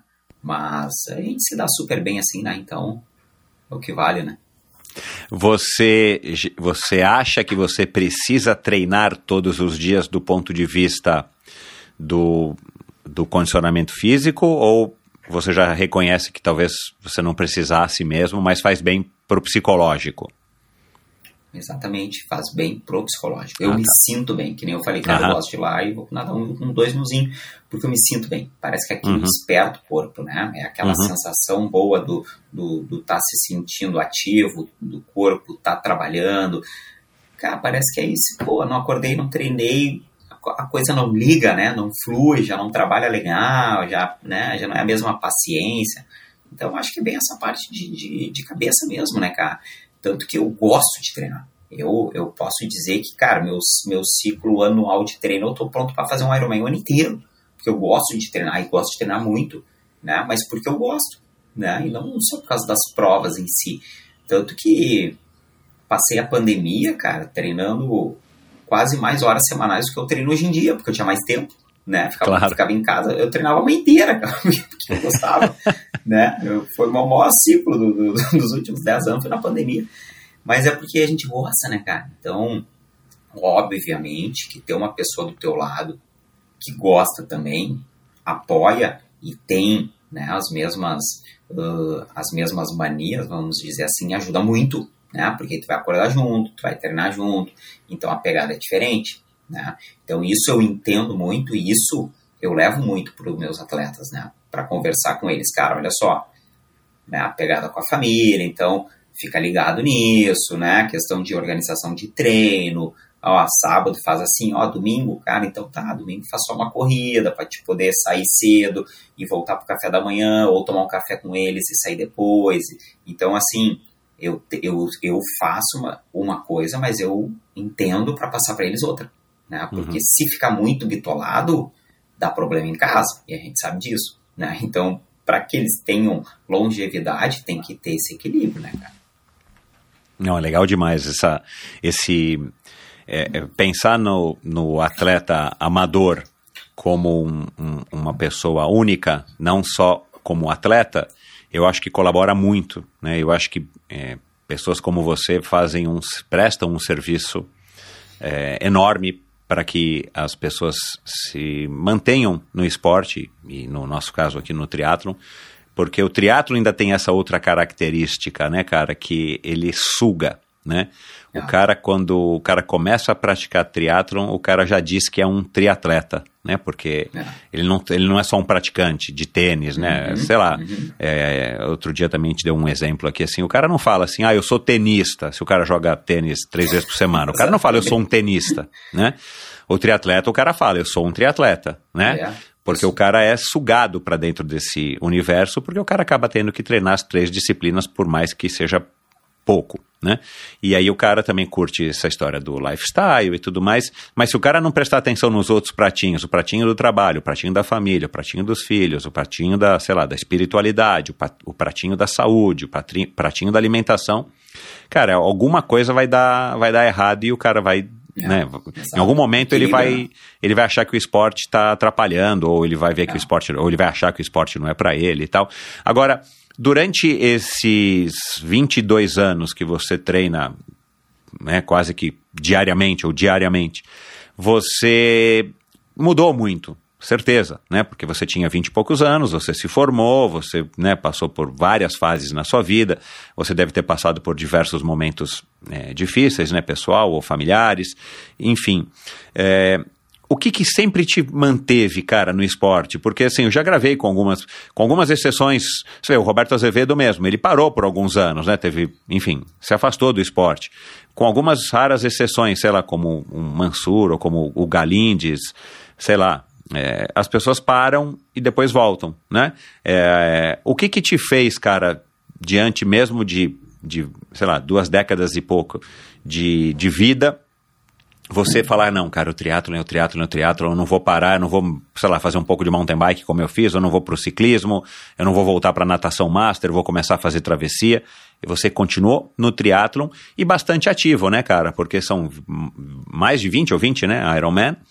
É, em 22 anos, cara. E claro que você não começou fazendo Ironman. Então, assim, você teve que pelo menos fazer um Ironman por ano é, durante muitos anos, né? E vários anos você fez dois, três. Então, o que que te, o que que te manteve nesse trilho do triatlon? Pois é, cara, eu acho que assim, antes de mais nada, não é nem só o trilho do triatlo em si, né? Mas do, do esporte, né? Eu, eu acho que assim que o, que o treinamento em si, ele, cara, ele coloca a tua cabeça no lugar, né? Seja um momento de vida que tu esteja passando, né? Então, às vezes aí uh, tem atletas que conversam comigo, ah, cara, aqui é problema no, no, trabalho, problema na família, coisa e tal. Eu falo, olha, cara, esquece a planilha essa semana, sai rodar 30 minutinhos porque tu vai voltar melhor, cara, mas não fica sem fazer. É. Não vai ficar uma semana é. sem treinar, é. porque aí a cabeça fica uma merda, né? O cara, é, tu, tu tem que sair, te obriga a sair, né? Para, porra, porque tu volta outra pessoa, cara. Exato. Volta outra pessoa, né? É impressionante, cara. Não sei o que, que acontece em questão psíquica, né? Isso aí eu tenho que falar, tenho que falar aí com, com a galera aí, o mestre. Porque tu, tu, tua cabeça, cara, funciona diferente, né? Se tu tá com um puta problema, tu volta, aquilo já não é mais um puta problema. É. Tu, não, cara, peraí, tchê, né? Se tu, se tu brigou com alguém, tu volta e pensa, cara, que bobeira, tá brigando por quê? Né? Então, o esporte sempre fez parte da minha vida por isso, né? Tanto em, nos altos quanto nos baixos, né? Momentos da vida. E o, o sempre foi algo assim que sempre se enquadrou na minha rotina, na minha disciplina de vida, né? Então por isso que eu sempre me mantive nele. E o grupo, né? Também as parcerias, né? Por isso que eu nunca fui ou só nadar ou só correr. Os três sempre me fizeram tão bem, né? E então acho que isso né, fez com que eu ficasse nisso aí há tanto tempo, né?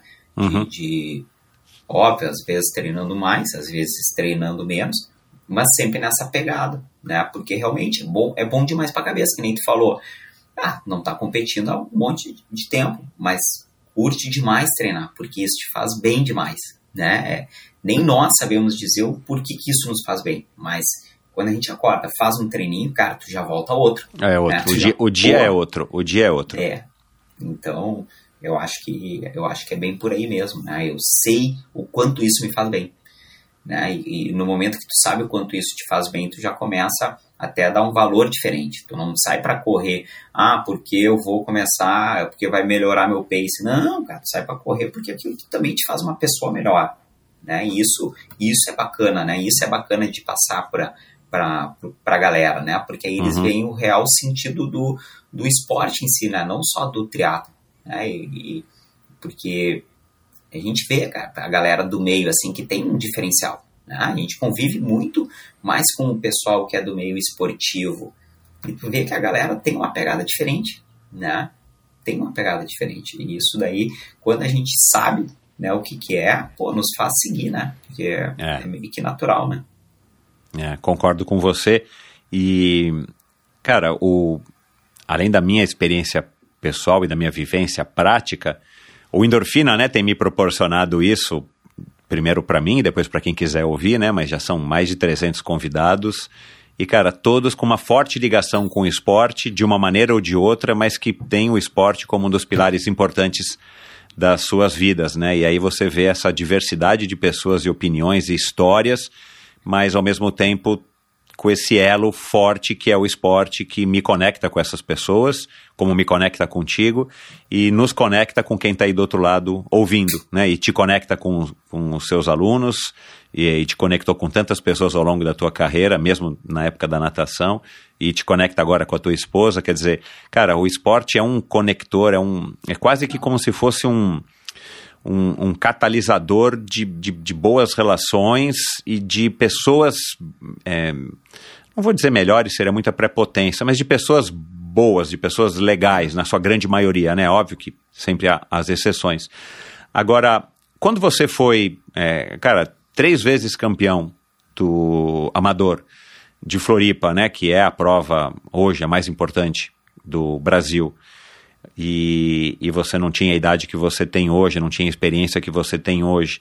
É, passou pela sua cabeça, cara, é, assim, tipo, ah, cara, eu sou muito bom, chegou a subir no salto e de repente você achou que você já tinha chegado no topo como um atleta amador. É, enfim, eu já entendi que você também tinha a noção de que profissional seria um outro nível, um outro degrau e talvez não, não casasse com a sua vida nesse, nessa, naquela época, né? É, como é que você reagiu? Como é que esses resultados mexeram com você? Tanto pro bem quanto pro não tão bom, não tão, não tão é legal? Eu acho que sempre foi muito de boa, né, cara? Assim, só um adendo, né? Eu fui duas vezes melhor amador em Floripa, uma vez eu fui melhor amador em Mar del Plata. Ah, Teve tá, tá uma certo. ou duas vezes É. em Floripa que eu fui o melhor amador brasileiro, chegou gringo na minha frente. Ah, tá. Sei lá, cara, nunca foi algo assim que, que, que me, me moveu, sabe? Do tipo assim, cara, puta merda, fui o melhor amador tal. Porque, cara, tem outro ano, né? Aí às vezes tu faz uma, duas provas lá encaixadinha, tu vai na terceira, tu quebra, né? E a gente sabe disso, não existe fórmula mágica, né? Uhum. Ah, tu pensa que acertou tudo, tu vai lá na outra, tu toma ali na cabeça. Meu Deus, cara, mas pensei que agora que eu tava, que eu sabia, né? Uhum. Mas claro que era um, era um outro momento, acho que isso aí foram há 10 anos, a- 10 anos atrás, assim. E, e é bacana pela, pela questão, assim, de tu ver que tudo que tu treinou, pô, teve uma evolução, né, cara? Hoje mesmo eu tava até falando com, né, com um atleta quando a gente treinava, que eu tinha aqui no, no, no mural é, uma, a capa do Mundo Trio, acho que 2012, por aí. Thiago Benucci, melhor triatleta amador em Floripa, como se tornou um sub-9. Eu pensando, cara, que sub-9 hoje em dia é lixo, cara. Cara, Meu Deus do pensa- céu, é. Aí a gente fala, ah, o esporte é novo. Que novo, cara? 10 anos atrás, sub-9 era no amador, era uma coisa do tipo assim, é, porra, cara, no sub-9. Hoje em dia tu não pega mais nem pódio. Né? É. Nem na 50, 54, eu acho que é ali, mas fora isso tu não pega mais pódio. Então, é, a evolução do esporte, né, cara, é, é- é surreal, é absurda, assim. Então é legal naquele momento, naquele dia, tu vivenciar aquilo, né, mas o mais legal, eu acho, cara, que, que já aconteceu comigo em provas onde eu não ganhei, onde eu não fui o melhor, às vezes é tu tá naquele dia, cara, que tu sente que, meu Deus, hoje foi meu dia. E como, cara, e como é raro isso acontecer, né? É. Daquele dia que, que, daquele dia que tu corre, cara, e pá, meu Deus, hoje, hoje foi meu dia, tava, foi perfeito. Bah, isso para nós, né, que somos ali, que, que a gente treina, que, isso não tem preço, né? Do, do, do, tu tá naquele momento, né? cara? É impressionante, cara, que, que é uma pena, de repente, pro lado bom, lado ruim, porque a gente busca isso, né? Mais do que o resultado, é tu tá naquele dia pleno, né, cara? Tô É. correndo, tá fácil, as pernas estão respondendo, meu Deus, que energia, mas é difícil, né? É, difícil. É, porque Então, você tem uma bala na agulha para um dia, né? Você vai dar um tiro. Cara, pode ser que seja o teu dia e, cara, pode ser que não seja o teu dia. Não tem o que fazer Exato. contra isso, né? Exato, e às vezes demora para cair essa ficha, né? Só É. que agora a gente vê, porque tu vê aí um campeonato mundial onde ah, o favor, às vezes o favorito para. Então, É. cara, não é só conosco, né? Acontece com todo mundo. Tem dia É. que o cara tá iluminado. E isso que é o melhor, né? Isso que é o melhor. Mas, e- então, assim, eu acho que a calhou, né, de chegar lá, né, ser o melhor amador, tudo com ser um grande dia. Então, isso realmente fica, né? Fica Uhum. na, na, na memória, mas teve vezes que eu não fui o melhor e, e eu tava num grande dia. E eu acabo lembrando mais que quando um dia que eu só Ah, ganhei é. a categoria ou algo assim, né? Aham. Não é tão significativo, né? É. O Mark Allen tem uma frase que eu acho muito bacana, ou não sei se foi ele quem disse, mas eu ouvi dele, que o, o, o, o, que, que você deve fazer no, no dia da sua prova-alvo é você dar o seu 100% daquele dia. Se você naquele dia está 70%, que você dê 100% daquilo que você tem, né? Porque isso vai te, vai, vai te dar uma satisfação de você ter entregue o 100%, independente de qual colocação você chegue, isso vai te dar uma tranquilidade de que você conseguiu render o 100% para aquele dia, para aquele momento. Eu acho que isso dá um pouco de conforto e ao mesmo tempo é, é, faz você colocar as coisas em perspectiva, né? É, você tem que fazer o melhor que você pode para aquele dia, cara. E se o melhor não é o seu 100%, né? Muito provavelmente você vai encontrar, né, entre os seus pares ali, os competidores que estão ali com você, é, situações muito parecidas, né? Um vai estar tá 80, um vai estar tá 75, um vai estar tá 90%, mas se esse cara que tiver 90% naquele dia certo, ele quase acertou na, na loteria naquele dia, mas ele não der o 100% dele, pode ser que o seu seja melhor do que o dele, né? É, sensacional essa, essa visão dele, né? Porque isso aí entra muito a questão da cabeça.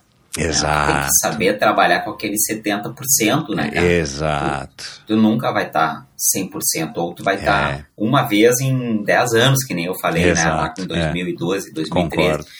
Quando tu tá aos 70%, cara, se tu não tiver cabeça, tu te entrega. Tu olha aquele cordãozinho de calçada ali, na Búzios, tu, ah, vou dar uma sentadinha. Na Búzios não, porque a galera tá ali, né? Mas é, nos contornos. É, exato. É.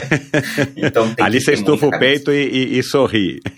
E isso, e isso eu sempre penso comigo e, e eu, eu enfatizo muito pro, pra galera aí, né, pros atletas, assim, se o cara vai lá, faz um meio Iron ou um próprio Iron e não é o resultado que às vezes o cara... Aí eu, cara, tu tem que bater no peito e falar, eu sou foda, cara. Quando, porque tu tem que ter cabeça para seguir em frente, cara. É. O, mais, o, o, mais fácil é, ah, cara, deu pra bola, pra largar fora. Mas, velho, tu correr 42 azedo, cara, já quebrado, tu é. tem que ter uma cabeça muito boa.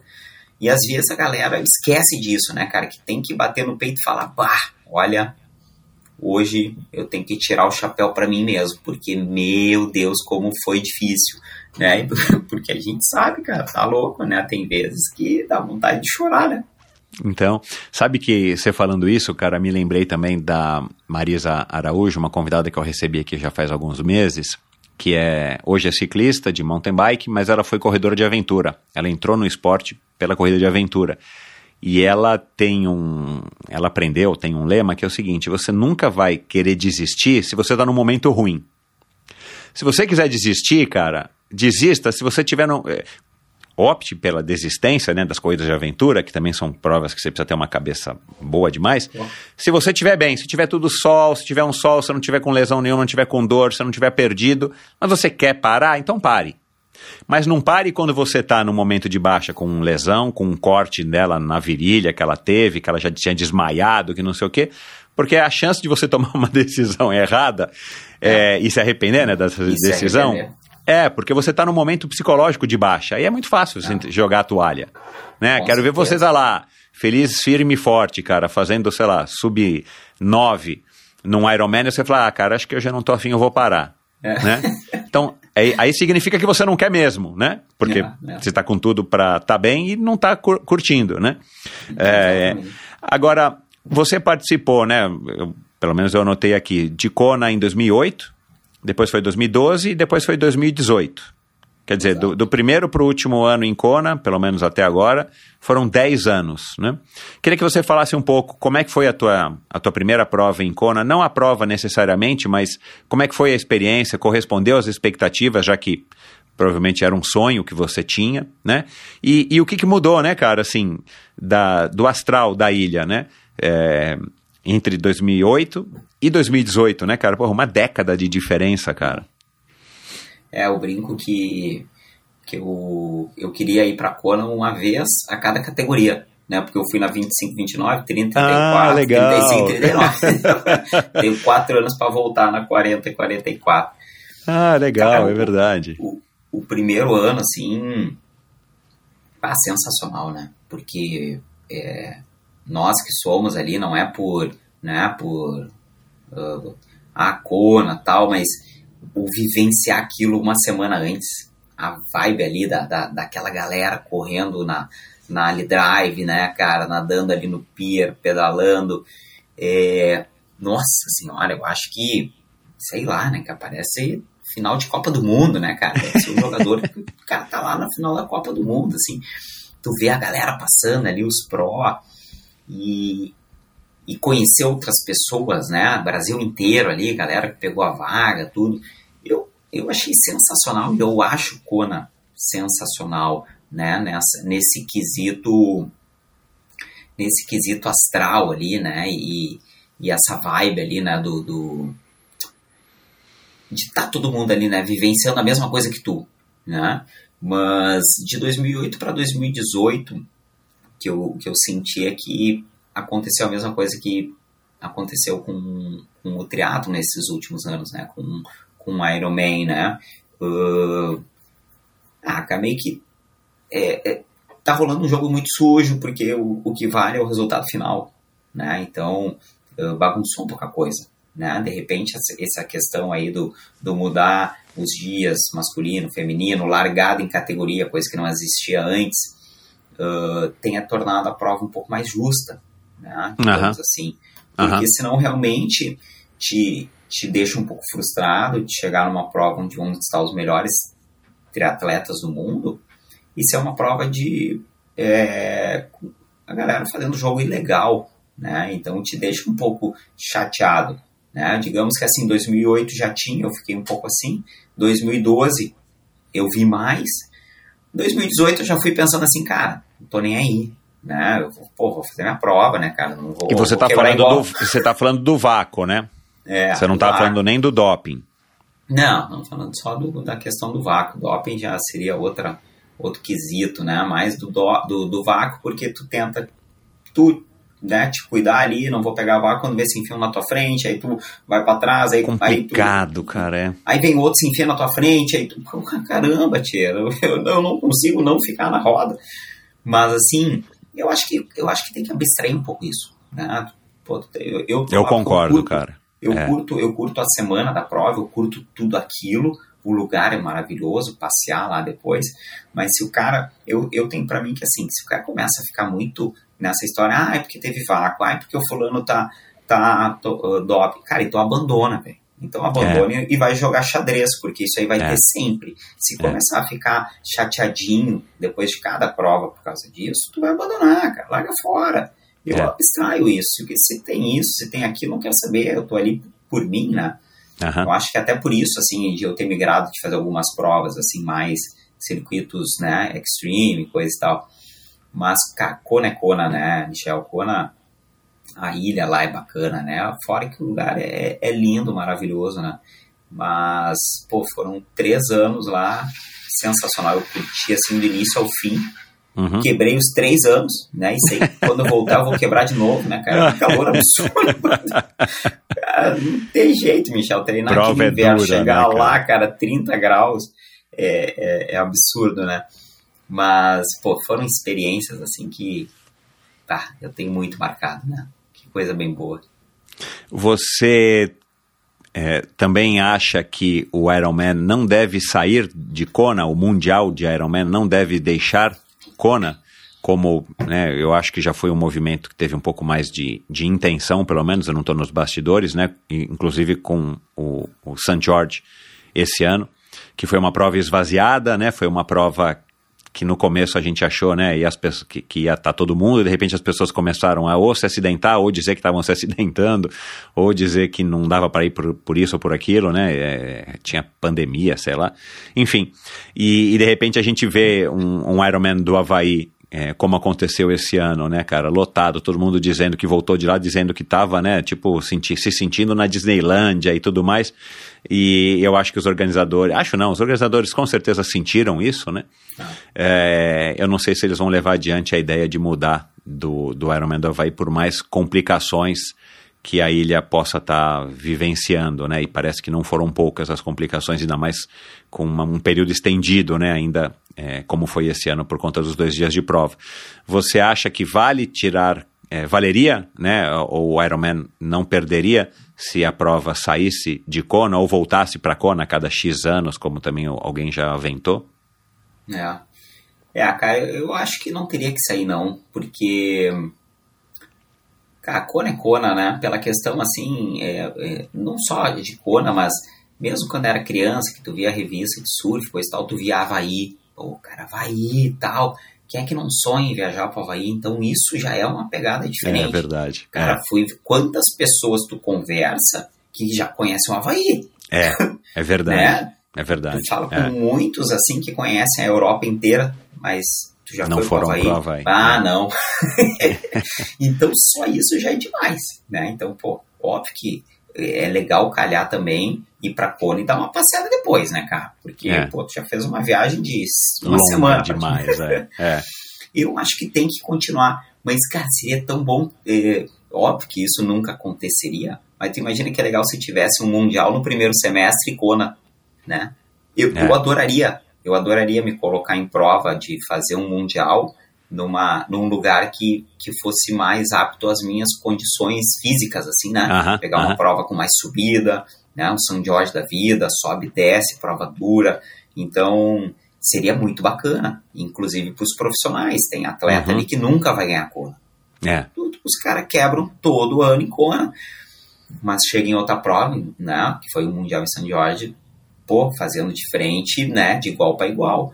Então, sei lá, isso, isso, a minha opinião, obviamente que não aconteceria, mas seria demais ter sempre Kona e ter uma outra etapa né? Digamos assim. Mas sair de lá não tem sentido, né? Não tem sentido. Ia perder, é. cara. Eu acho que eu acho que ia perder. Ah, vamos fazer um mundial em, sei lá, Nice. Tá, mas e, e não vai ter Kona? Não, só daqui cinco anos. Ah, não, então daqui cinco anos eu vou. né? Vai acontecer é. isso, cara. É. Eu, eu, eu, é curioso, assim, eu compartilho essa mesma opinião é, sua, cara. Eu acho que até poderiam ter provas importantes, ou eles tentarem, né, fazer provas campeonatos mundiais em outros locais, mas eu acho que não tinham que acabar com Kona, né? Ou, é. sei lá, alçar Kona a um, uma prova, sei lá, tipo maratona de Boston, para aí você vai precisar é. se classificar com um tempo tal, né? É, e não seria nem só por vaga, mas Kona teria que, eu acho que tem que manter por conta da tradição. E aí eu acho que seria um desperdício se, tipo, falar assim, ó, a não ser que, claro, né, os caras não têm mais condição de organizar, porque a ilha não quer mais, por algum motivo né? Mas eu acho que eles tinham que se esforçar ao máximo para não jogar fora essa tradição, para que um dia a gente possa dizer, olha, essa é a centésima quinta edição de Kona, como tem, né, das provas do Grand Slam, como tem as grandes provas de ciclismo, né?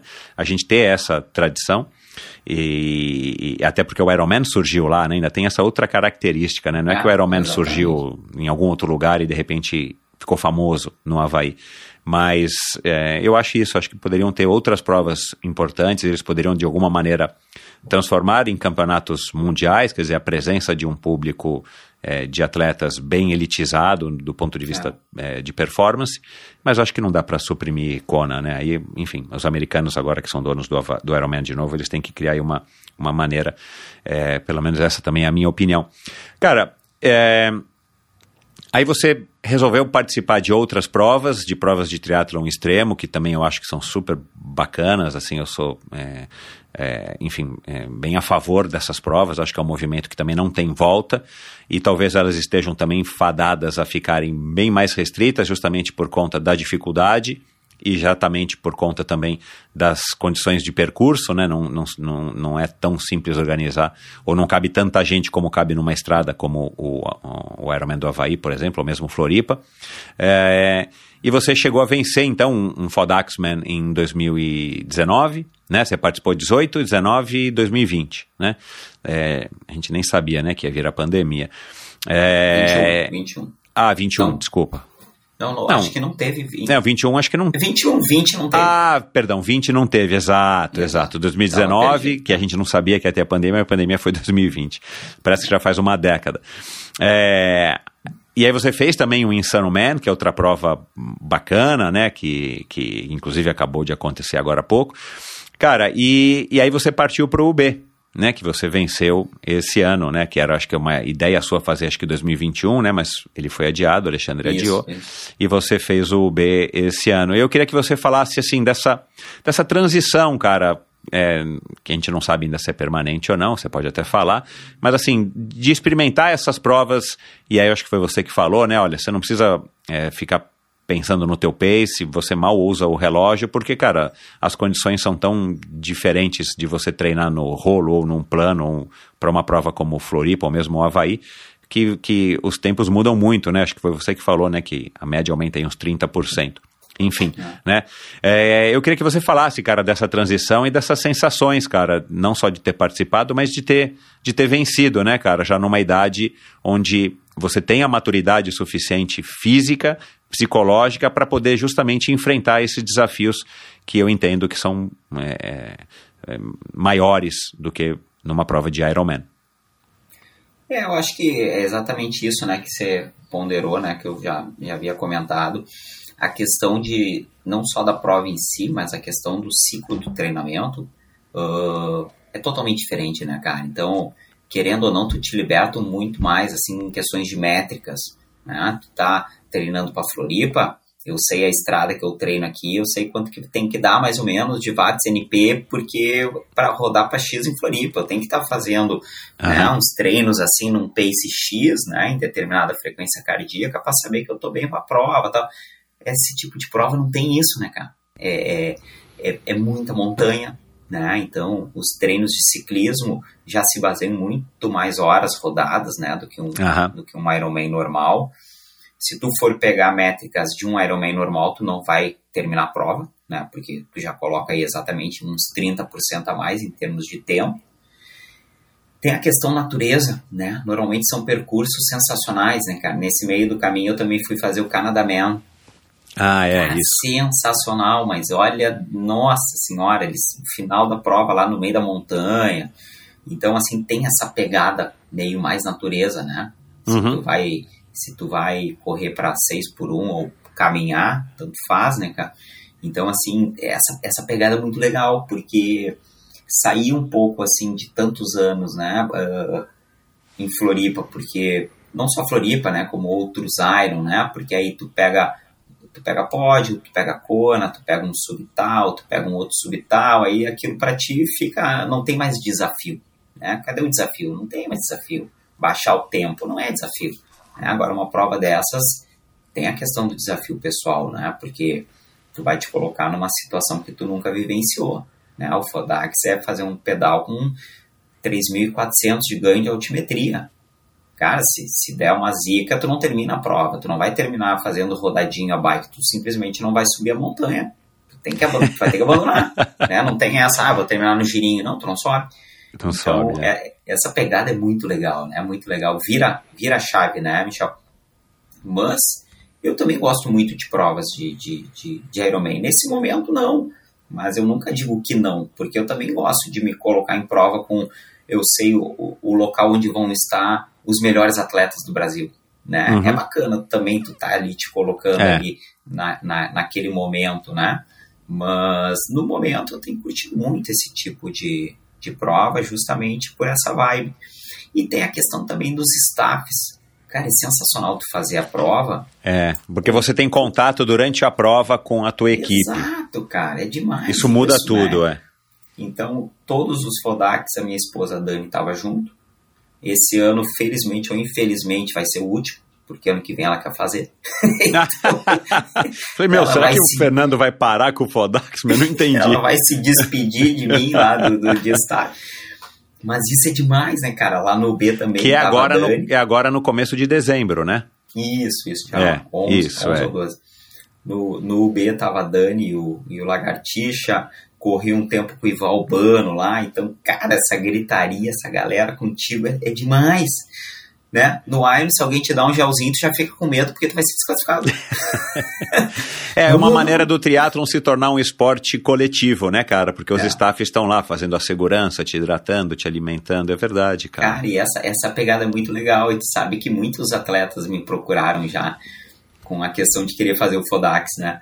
E eu sempre, sempre falo muito a respeito disso aí, né? Dos staffs, ó, já vai conversando com os staffs, né? Conversa com a família, né? Se for esposa, porque, cara, num momento difícil ali, pô, né, velho? Tua esposa não pode, não pode ficar, sair da casinha, né? Bater boca, coisa assim, né? Mas essa vibe ali de, de ter os teus staffs, vai, é muito legal. Isso, isso é um diferencial muito grande, cara. Te deixa te deixa numa, numa sensação assim de estar de, de tá compartilhando, né?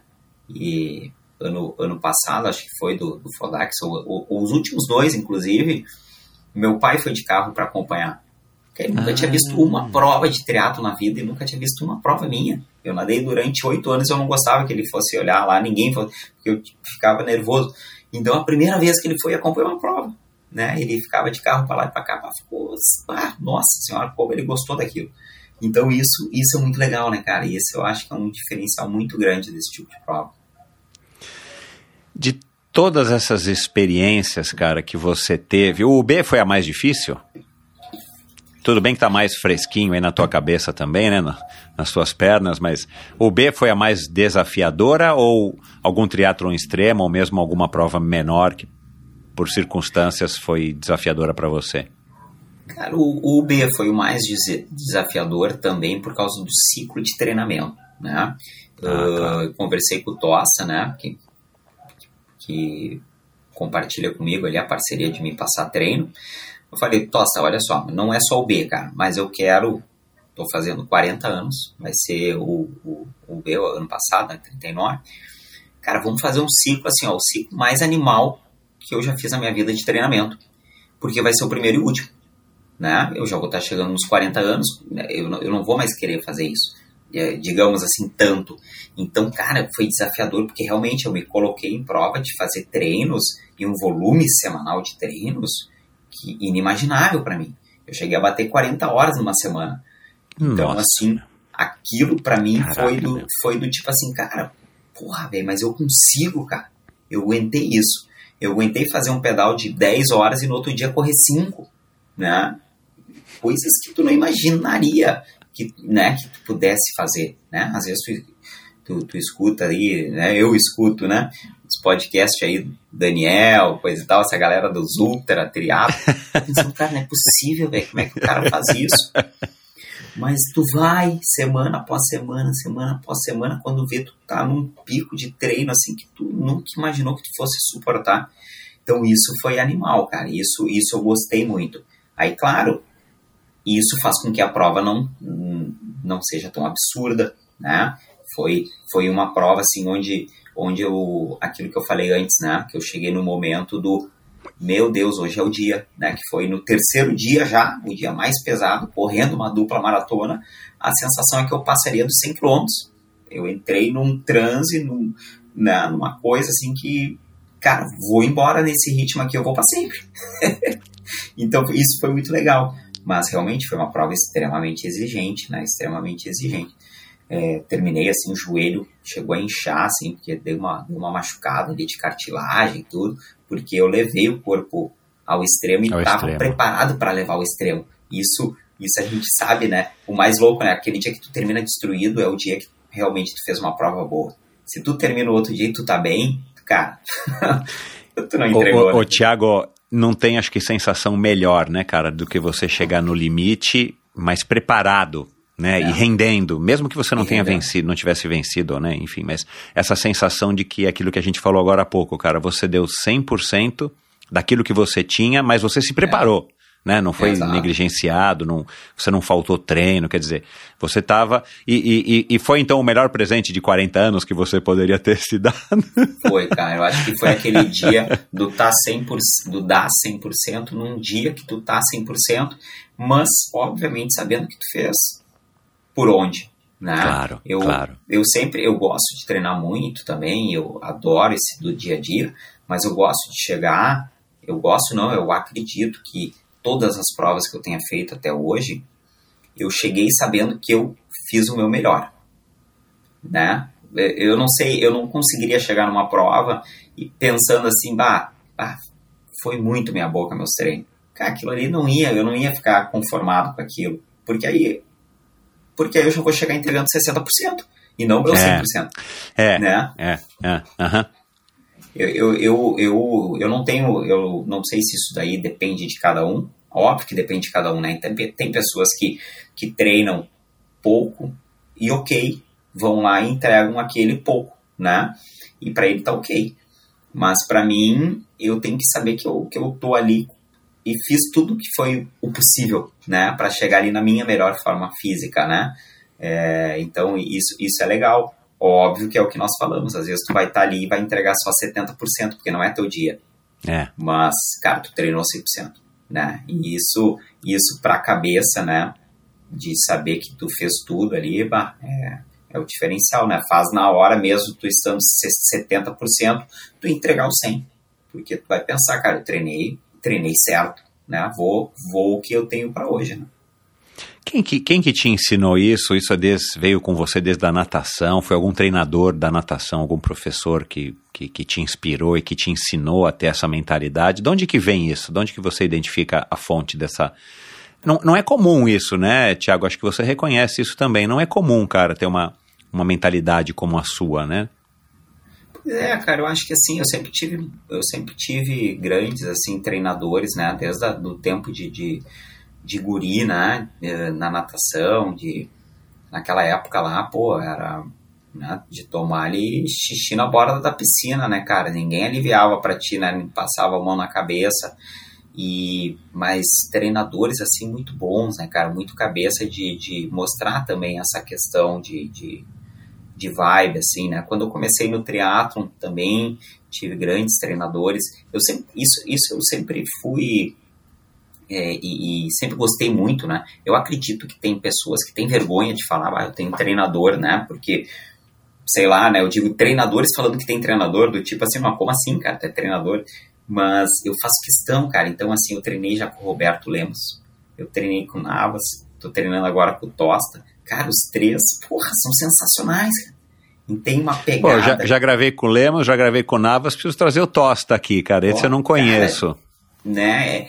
Fora o entendimento deles técnico, eles têm, eles, eles, eles fazem um papo comigo de igual para igual nesse quesito, né? São caras que estão aí, ó, 500 Não, e você e você treinar alguém que quer ser treinado, né? Você sabe disso porque você é treinador. Também é outra coisa que dá prazer, né, cara? Porque flui, uh, né?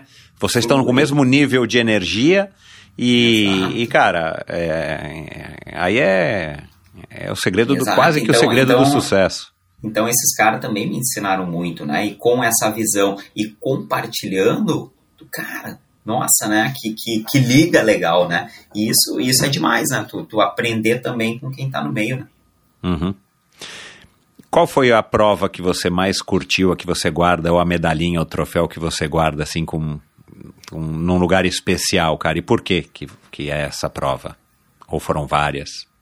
Pois é, cara, foram várias, foram várias. Tu sabe que eu tenho, eu tenho um carinho assim muito grande pelo pelo Fodax. Eu adoro aquela prova, adoro a vibe ali dos guris que organizam é, essa parceria que nós temos, né? Essa questão ali que nem te falei de, de ter os staffs junto.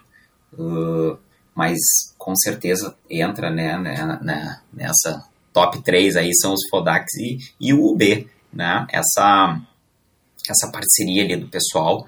Eu tenho aqui no meu mural, né, o, o papel ali com o autógrafo do, do, do Sérgio Cordeiro né, e do Alexandre. Cara, são referências no meio. E não é só referência de, de, de treinamento, de performance, mas, pô, cara, tu chega lá, no máximo tu falou por telefone com os caras, né, e os guris ali da, da, da organização, cara, eles te dão um abraço como se fosse teu irmão. Né? E isso é sensacional, cara. Tu no primeiro dia, tu já fica assim, bah, o Luna te dá um abraço, um beijo, assim, que é teu brother de 10 anos. Então aquilo já te deixa em casa, né, cara? Te é. faz ter vontade de voltar todo ano por isso. Eu até falei para ele, cara, eu só não volto todo ano porque para nós realmente é uma logística. É sair do Rio Grande do Sul, é levar staff, é levar estrutura. Cara, acaba sendo bah, uma função, né, cara? Mas realmente é, são as provas que tem assim no, no, né, que eu tenho guardado. E claro, a primeira vez que fui para Kona, ali é, o cara sempre lembra de tudo aquilo, né? da caminhada, da quebradeira, da dor de barriga. o teu primeiro Iron foi em Floripa? Foi Floripa.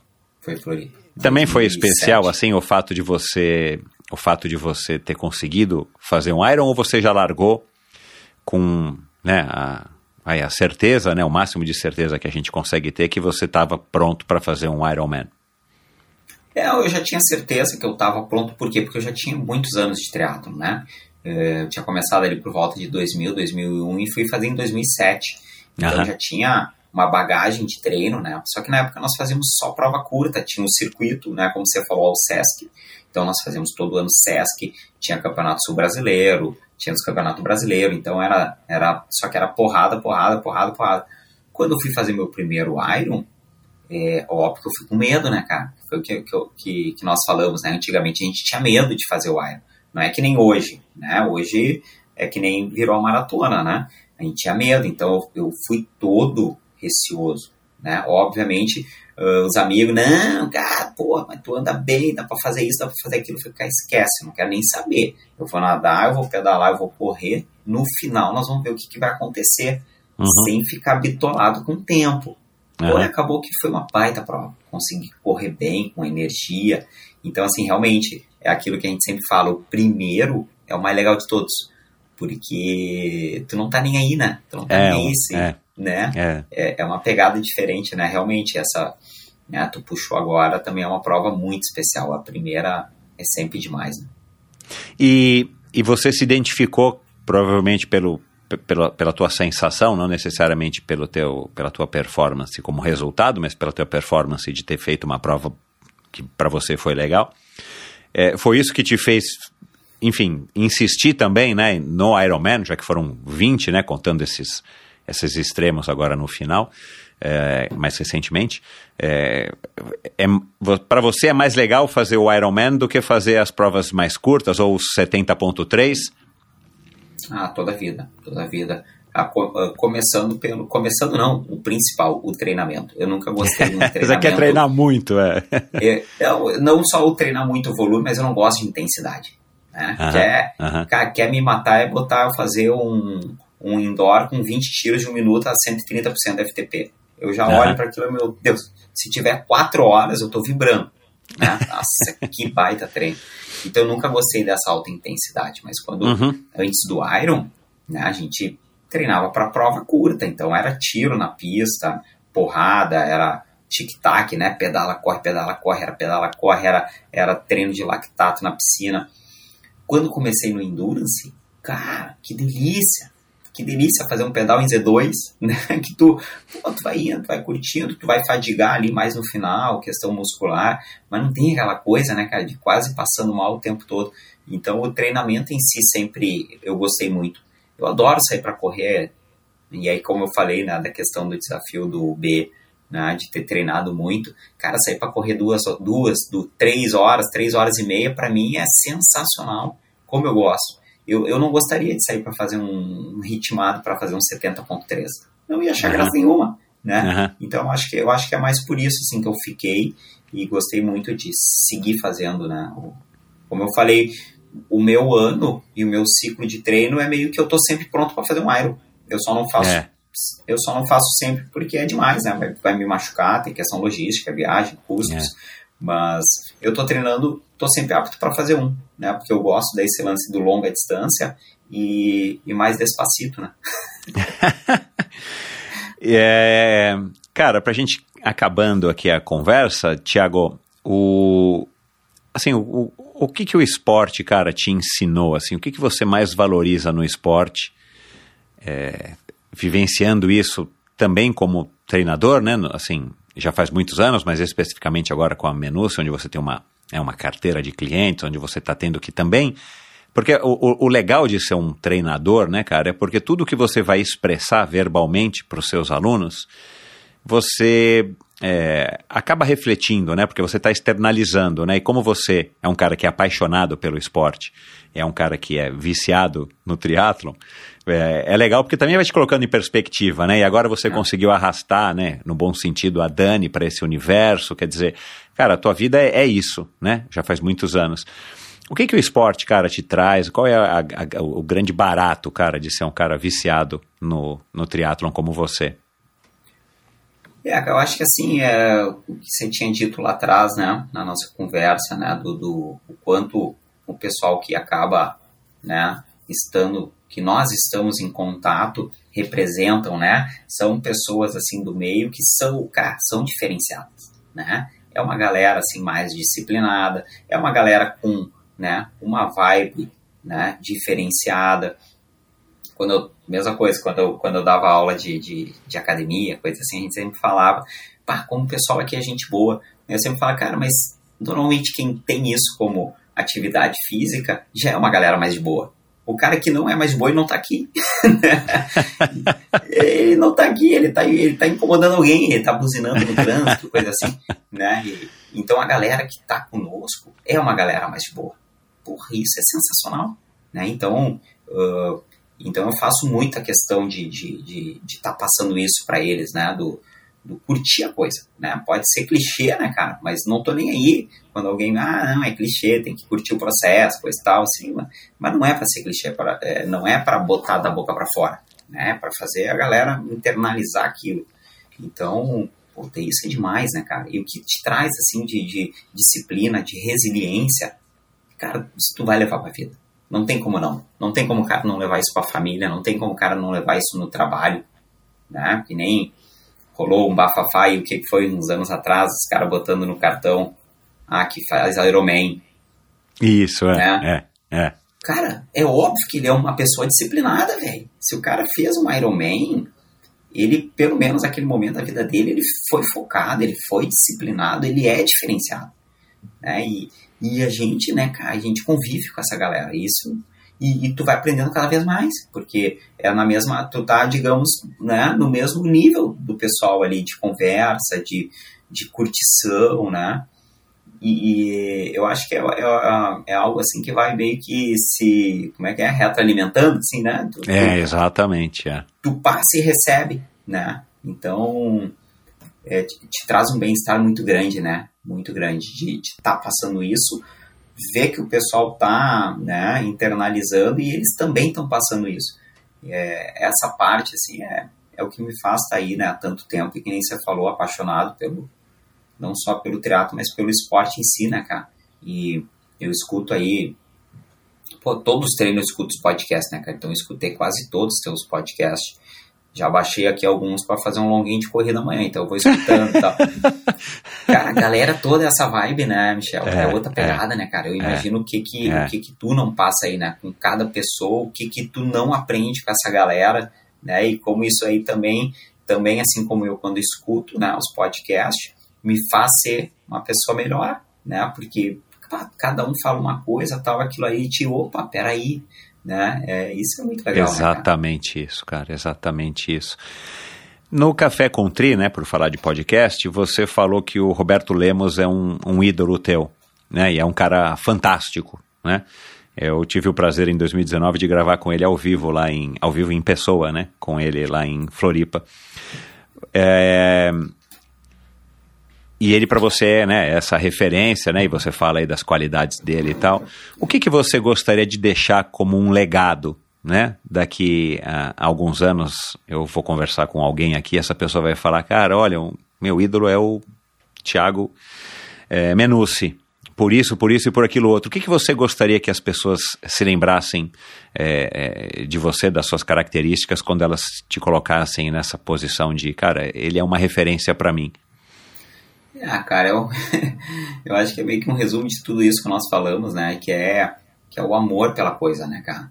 É, independente se é do triatlon, se é, né, sei lá, de qualquer esporte, cara, tu fazer o troço que tu gosta na profissão, né, a minha profissão, eu, eu não podia ter acertado mais em cheio, né? Então, é, é Isso é um fala, privilégio, cara, né, Tiago? Isso é um privilégio, né, cara? Nossa, cara. Nossa, foi o que eu falei.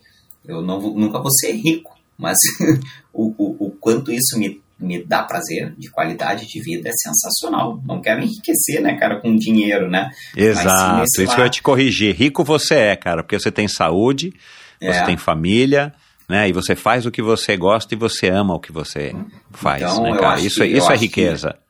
Que, eu acho que isso seria o diferencial, né? Que inclusive você falou, né? Que eu consigo passar o quanto eu gosto e realmente quem, se a pessoa conversa comigo, ela sente isso. Ela vê que eu não estou falando da boca para fora, curta o processo. Não, que eu estou falando, cara, curte o processo. Se para ti é treinar quatro vezes por semana, velho, vamos treinar quatro vezes por semana. Não vamos se atolar fazendo dez treinos na semana que tu não vai conseguir e daqui a pouco tu vai largar fora prefiro que tu fique fazendo 4, 5 e fique fazendo uns sprint, né, de triatlo, porque aquilo ali para ti tá te fazendo tão bem. Então acho que ser lembrado disso, né, de, de do prazer, do, do amor pelo esporte, de ser um cara que passa isso, né, de, de acima de tudo, como a Dani falou, querer ver o, o quesito pessoa do atleta e não o, o quesito, né, métricas do atleta. Eu acho que isso daí é, para mim, pô, eu, eu ficaria orgulhoso de mim mesmo. Né? Legal, cara. Bom, é, quem quiser conhecer um pouquinho mais, passa aqui tuas redes sociais. Você tem uma que é a sua pessoal, tem uma que é a sua da assessoria. E você mesmo que responde, já tem uma secretária, a Dani. Como é que é o esquema para quem quiser trocar uma ideia contigo, ainda mais depois de ter ouvido um, uma história tão bacana como essa que você acabou de contar? Cara, o, o meu Insta é o Thiago Menucci, arroba, arroba não, é Thiago Menucci. É, arroba Thiago Menucci, é Thiago com H, né, Menucci com C só. É, cara, eu sou, eu sou, eu sou fraquinho de redes sociais, né, e tem o Menucci Assessoria, né, arroba Menucci Assessoria. Eu sempre digo pra Dani, eu, eu, eu, às vezes eu me obrigo a postar coisas, porque eu sei que tem pessoas que se espelham, né, nós, é. assim, e vem aquilo e vem aquilo como algo assim, putz, que legal, cara. É. Eu me obrigo por isso, mas eu, eu, eu te confesso que para mim nunca foi algo natural. Impressionante, cara. Eu não. Eu, eu, é, é, é, é surreal, assim, né? mas eu, eu falo com o pessoal ali, me pergunta, eu gosto muito de, de responder na assessoria, responde eu e a Dani. Então, assim, me procurem por ali que eu, eu gosto muito de bater papo. Então, quem só me procura ali, pede dicas, eu já passo meu Insta, meu, meu WhatsApp. Cara, manda o WhatsApp aí, porque eu te mando áudio que é melhor de conversar tal. É, é. Então, por ali já dá para ter uma ideia. Legal. Vamos lá, os ouvintes do Endorfina vão te mandar mensagem, pode ter certeza. É, obrigado por essa conversa, cara. Acho que é, é bacana, é, né? Eu tenho conversado de novo com um leque de pessoas com histórias, com vivências diferentes e, e com cada uma delas eu, eu aprendo sim alguma coisa, seja com, com a, com a Júlia, de 22 anos, né, uma garota mais nova que minha filha, mais velha, é, e seja com uma pessoa, né, um, um, como você que, que tem um pensamento muito mais alinhado com o meu, não que o nosso seja melhor, mas pela nossa faixa etária e pela nossa vivência, então, para mim, foi um prazer, cara. Parabéns. Eu acho que a gente precisa de pessoas como você para justamente é, manter a chama do triatlon acesa, independente das modas, independente das, dos vais e dos vens, independente de discussões A, B ou C. Eu acho que o espírito do triatlon, na minha opinião, é esse. E, e foi isso que fez o triatlon chegar até onde chegou. E, e, e é isso que vai fazer o triatlon continuar crescendo, mesmo que não seja da maneira como a gente acha que ele possa ser, independente do tamanho que ele venha a ter. Eu acho que o espírito do esporte, é, que o esporte carrega, pelo menos na minha visão, é muito é, parecido ou igualzinho ao que você acredita ser. Então, que as pessoas se inspirem em pessoas como você, que estão fazendo um bem danado e ainda tem, né, no seu caso, a possibilidade de estar tá levando isso para mais pessoas através da sua assessoria. Cara, obrigado. Um prazer enorme e, como sempre, eu vou colocar vários links aqui no post do episódio de hoje, inclusive para suas redes sociais. Então, a pessoa pode ir agora lá no site endorfinabr.com, clicar lá no post desse episódio e vai lá já se conectar contigo e, quem sabe, passar a te seguir, a escrever ou tirar, é, ou trocar uma ideia com você. Valeu, viu, Tiago? Obrigado e manda um beijo para Dani. Adorei a participação dela. Michel, é, cara, o prazer foi meu. Sensacional, assim, te confesso que eu fiquei nervoso né? Antes de nós conversar nosso papo, eu venho escutando desde lá do episódio 1, cara, pegando a galera os primórdios do teatro. Então, para mim é, é uma satisfação imensa. E, cara, poder estar tá aqui trocando essa, essa conversa contigo é muito legal, porque eu também aprendo muito, né? Nós dois conversando, assim, e, e vendo que a gente está no caminho certo, né? Que nós estamos fazendo um bem danado aí para essa galera e, e trazendo isso que a gente gosta muito. E, cara, sensacional, sem palavras. Obrigadão demais pela, pela oportunidade. E tamo aí. Legal, cara. Saúde, Mel. Um abraço. Ah, e boa sorte, né, cara? Esse episódio, não sei se ele vai ao ar antes ou depois do, do Fodaxman, mas boa sorte, cara. Obrigadão. Vamos lá. Valeu. mais uma vez. Valeu. Boa. Tchau. E é isso, espero que você tenha curtido esse último episódio do ano de 2022, o episódio com o Thiago Menucci, um cara fantástico, um cara que carrega aí o verdadeiro espírito do triatlon, um cara que pôde mostrar aqui, né, para mim, para você que está agora terminando de ouvir esse episódio, qual é a, é, não é nem o espírito do triatlon, acho que é legal a maneira como ele aborda, é, como ele encara, como ele vive a, a relação dele com o esporte, como ele passa isso para os alunos dele, para os clientes dele. Eu acho que isso é um, é um, são valores que, em qualquer modalidade, eles não devem ser esquecidos, afinal de contas, a gente pratica esporte, claro, para ficar saudável, isso é importantíssimo, mas porque gosta, porque encontrou naquele esporte, naquela modalidade, o que nos satisfaz, o que nos traz coisas boas, o que nos faz bem não só fisicamente como psicologicamente. Então, eu acho que foi uma maneira bem interessante, simbólica de terminar aqui o ano de 2022. E então, enfim, é, para mim foi um, um, prazer aqui receber. Mais uma vez, obrigado, viu, Tiago? Foi realmente para mim uma grande satisfação. E lembrando que nós falamos, eu, o, o, o, Tiago, falamos aqui de algumas pessoas como o Roberto Lemos, né, que é, é o ídolo aí do, do, do Thiago, já passou por aqui no especial do Iron Man em 2019, o Roberto Azevedo, meu grande amigo, a Janaína Porto Alegre, que eu lembrei dela, o Fernando Palhares, a, o Thales Camargo, que tem uma história também super legal, Ivan Albano, o, o Alessandro Medeiros, que fez o Ultraman aí no, nesse ano, o Ultraman do Havaí, Ultraman carnívoro, um cara super legal, a Natália Salles também, que já fez o Ultraman do Brasil B515 e, e venceu. Enfim, a gente conversou aqui de diversos assuntos. Você pode encontrar, como sempre, lá no endorfinabr.com, links tá? No post do episódio de hoje com o Thiago Menucci você encontra links para as redes sociais dele, da assessoria dele e você pode também encontrar links aqui para diversos assuntos conversados, alguns episódios do Endorfina. Quero aqui mais uma vez agradecer a Dani Crivellaro, a esposa aí, parceirona e triatleta também do, do Thiago, que lá atrás é, me procurou e sugeriu que eu gravasse com o Thiago e eu, claro que eu atendi. Demoramos um pouco, né, Dani? Mas deu certo. Então, mais uma vez, obrigado aí pela sua participação e pela seu, pela sua, é, pelo seu interesse no Endorfina, pela sua audiência. E não se esqueça, endorfinabr.com é o meu site, onde você tem acesso não somente a esses links que eu acabei de mencionar, para cada um dos convidados, você tem acesso lá para o meu perfil no Instagram, vale a pena seguir. Eu peço a sua ajuda, porque isso também ajuda a me tornar mais relevante e mais pessoas descobrirem o endorfina. Você tem um acesso uh, direto ao meu canal no YouTube, onde você vai poder assistir essa conversa na íntegra em alguns trechos. E lá no meu site você assina a newsletter semanal do Endorfina, que é super legal. Você assina, você pode, ah, você pode apoiar financeiramente o Endorfina, né? Isso já é um projeto que eu venho é, tocando já faz acho que três anos.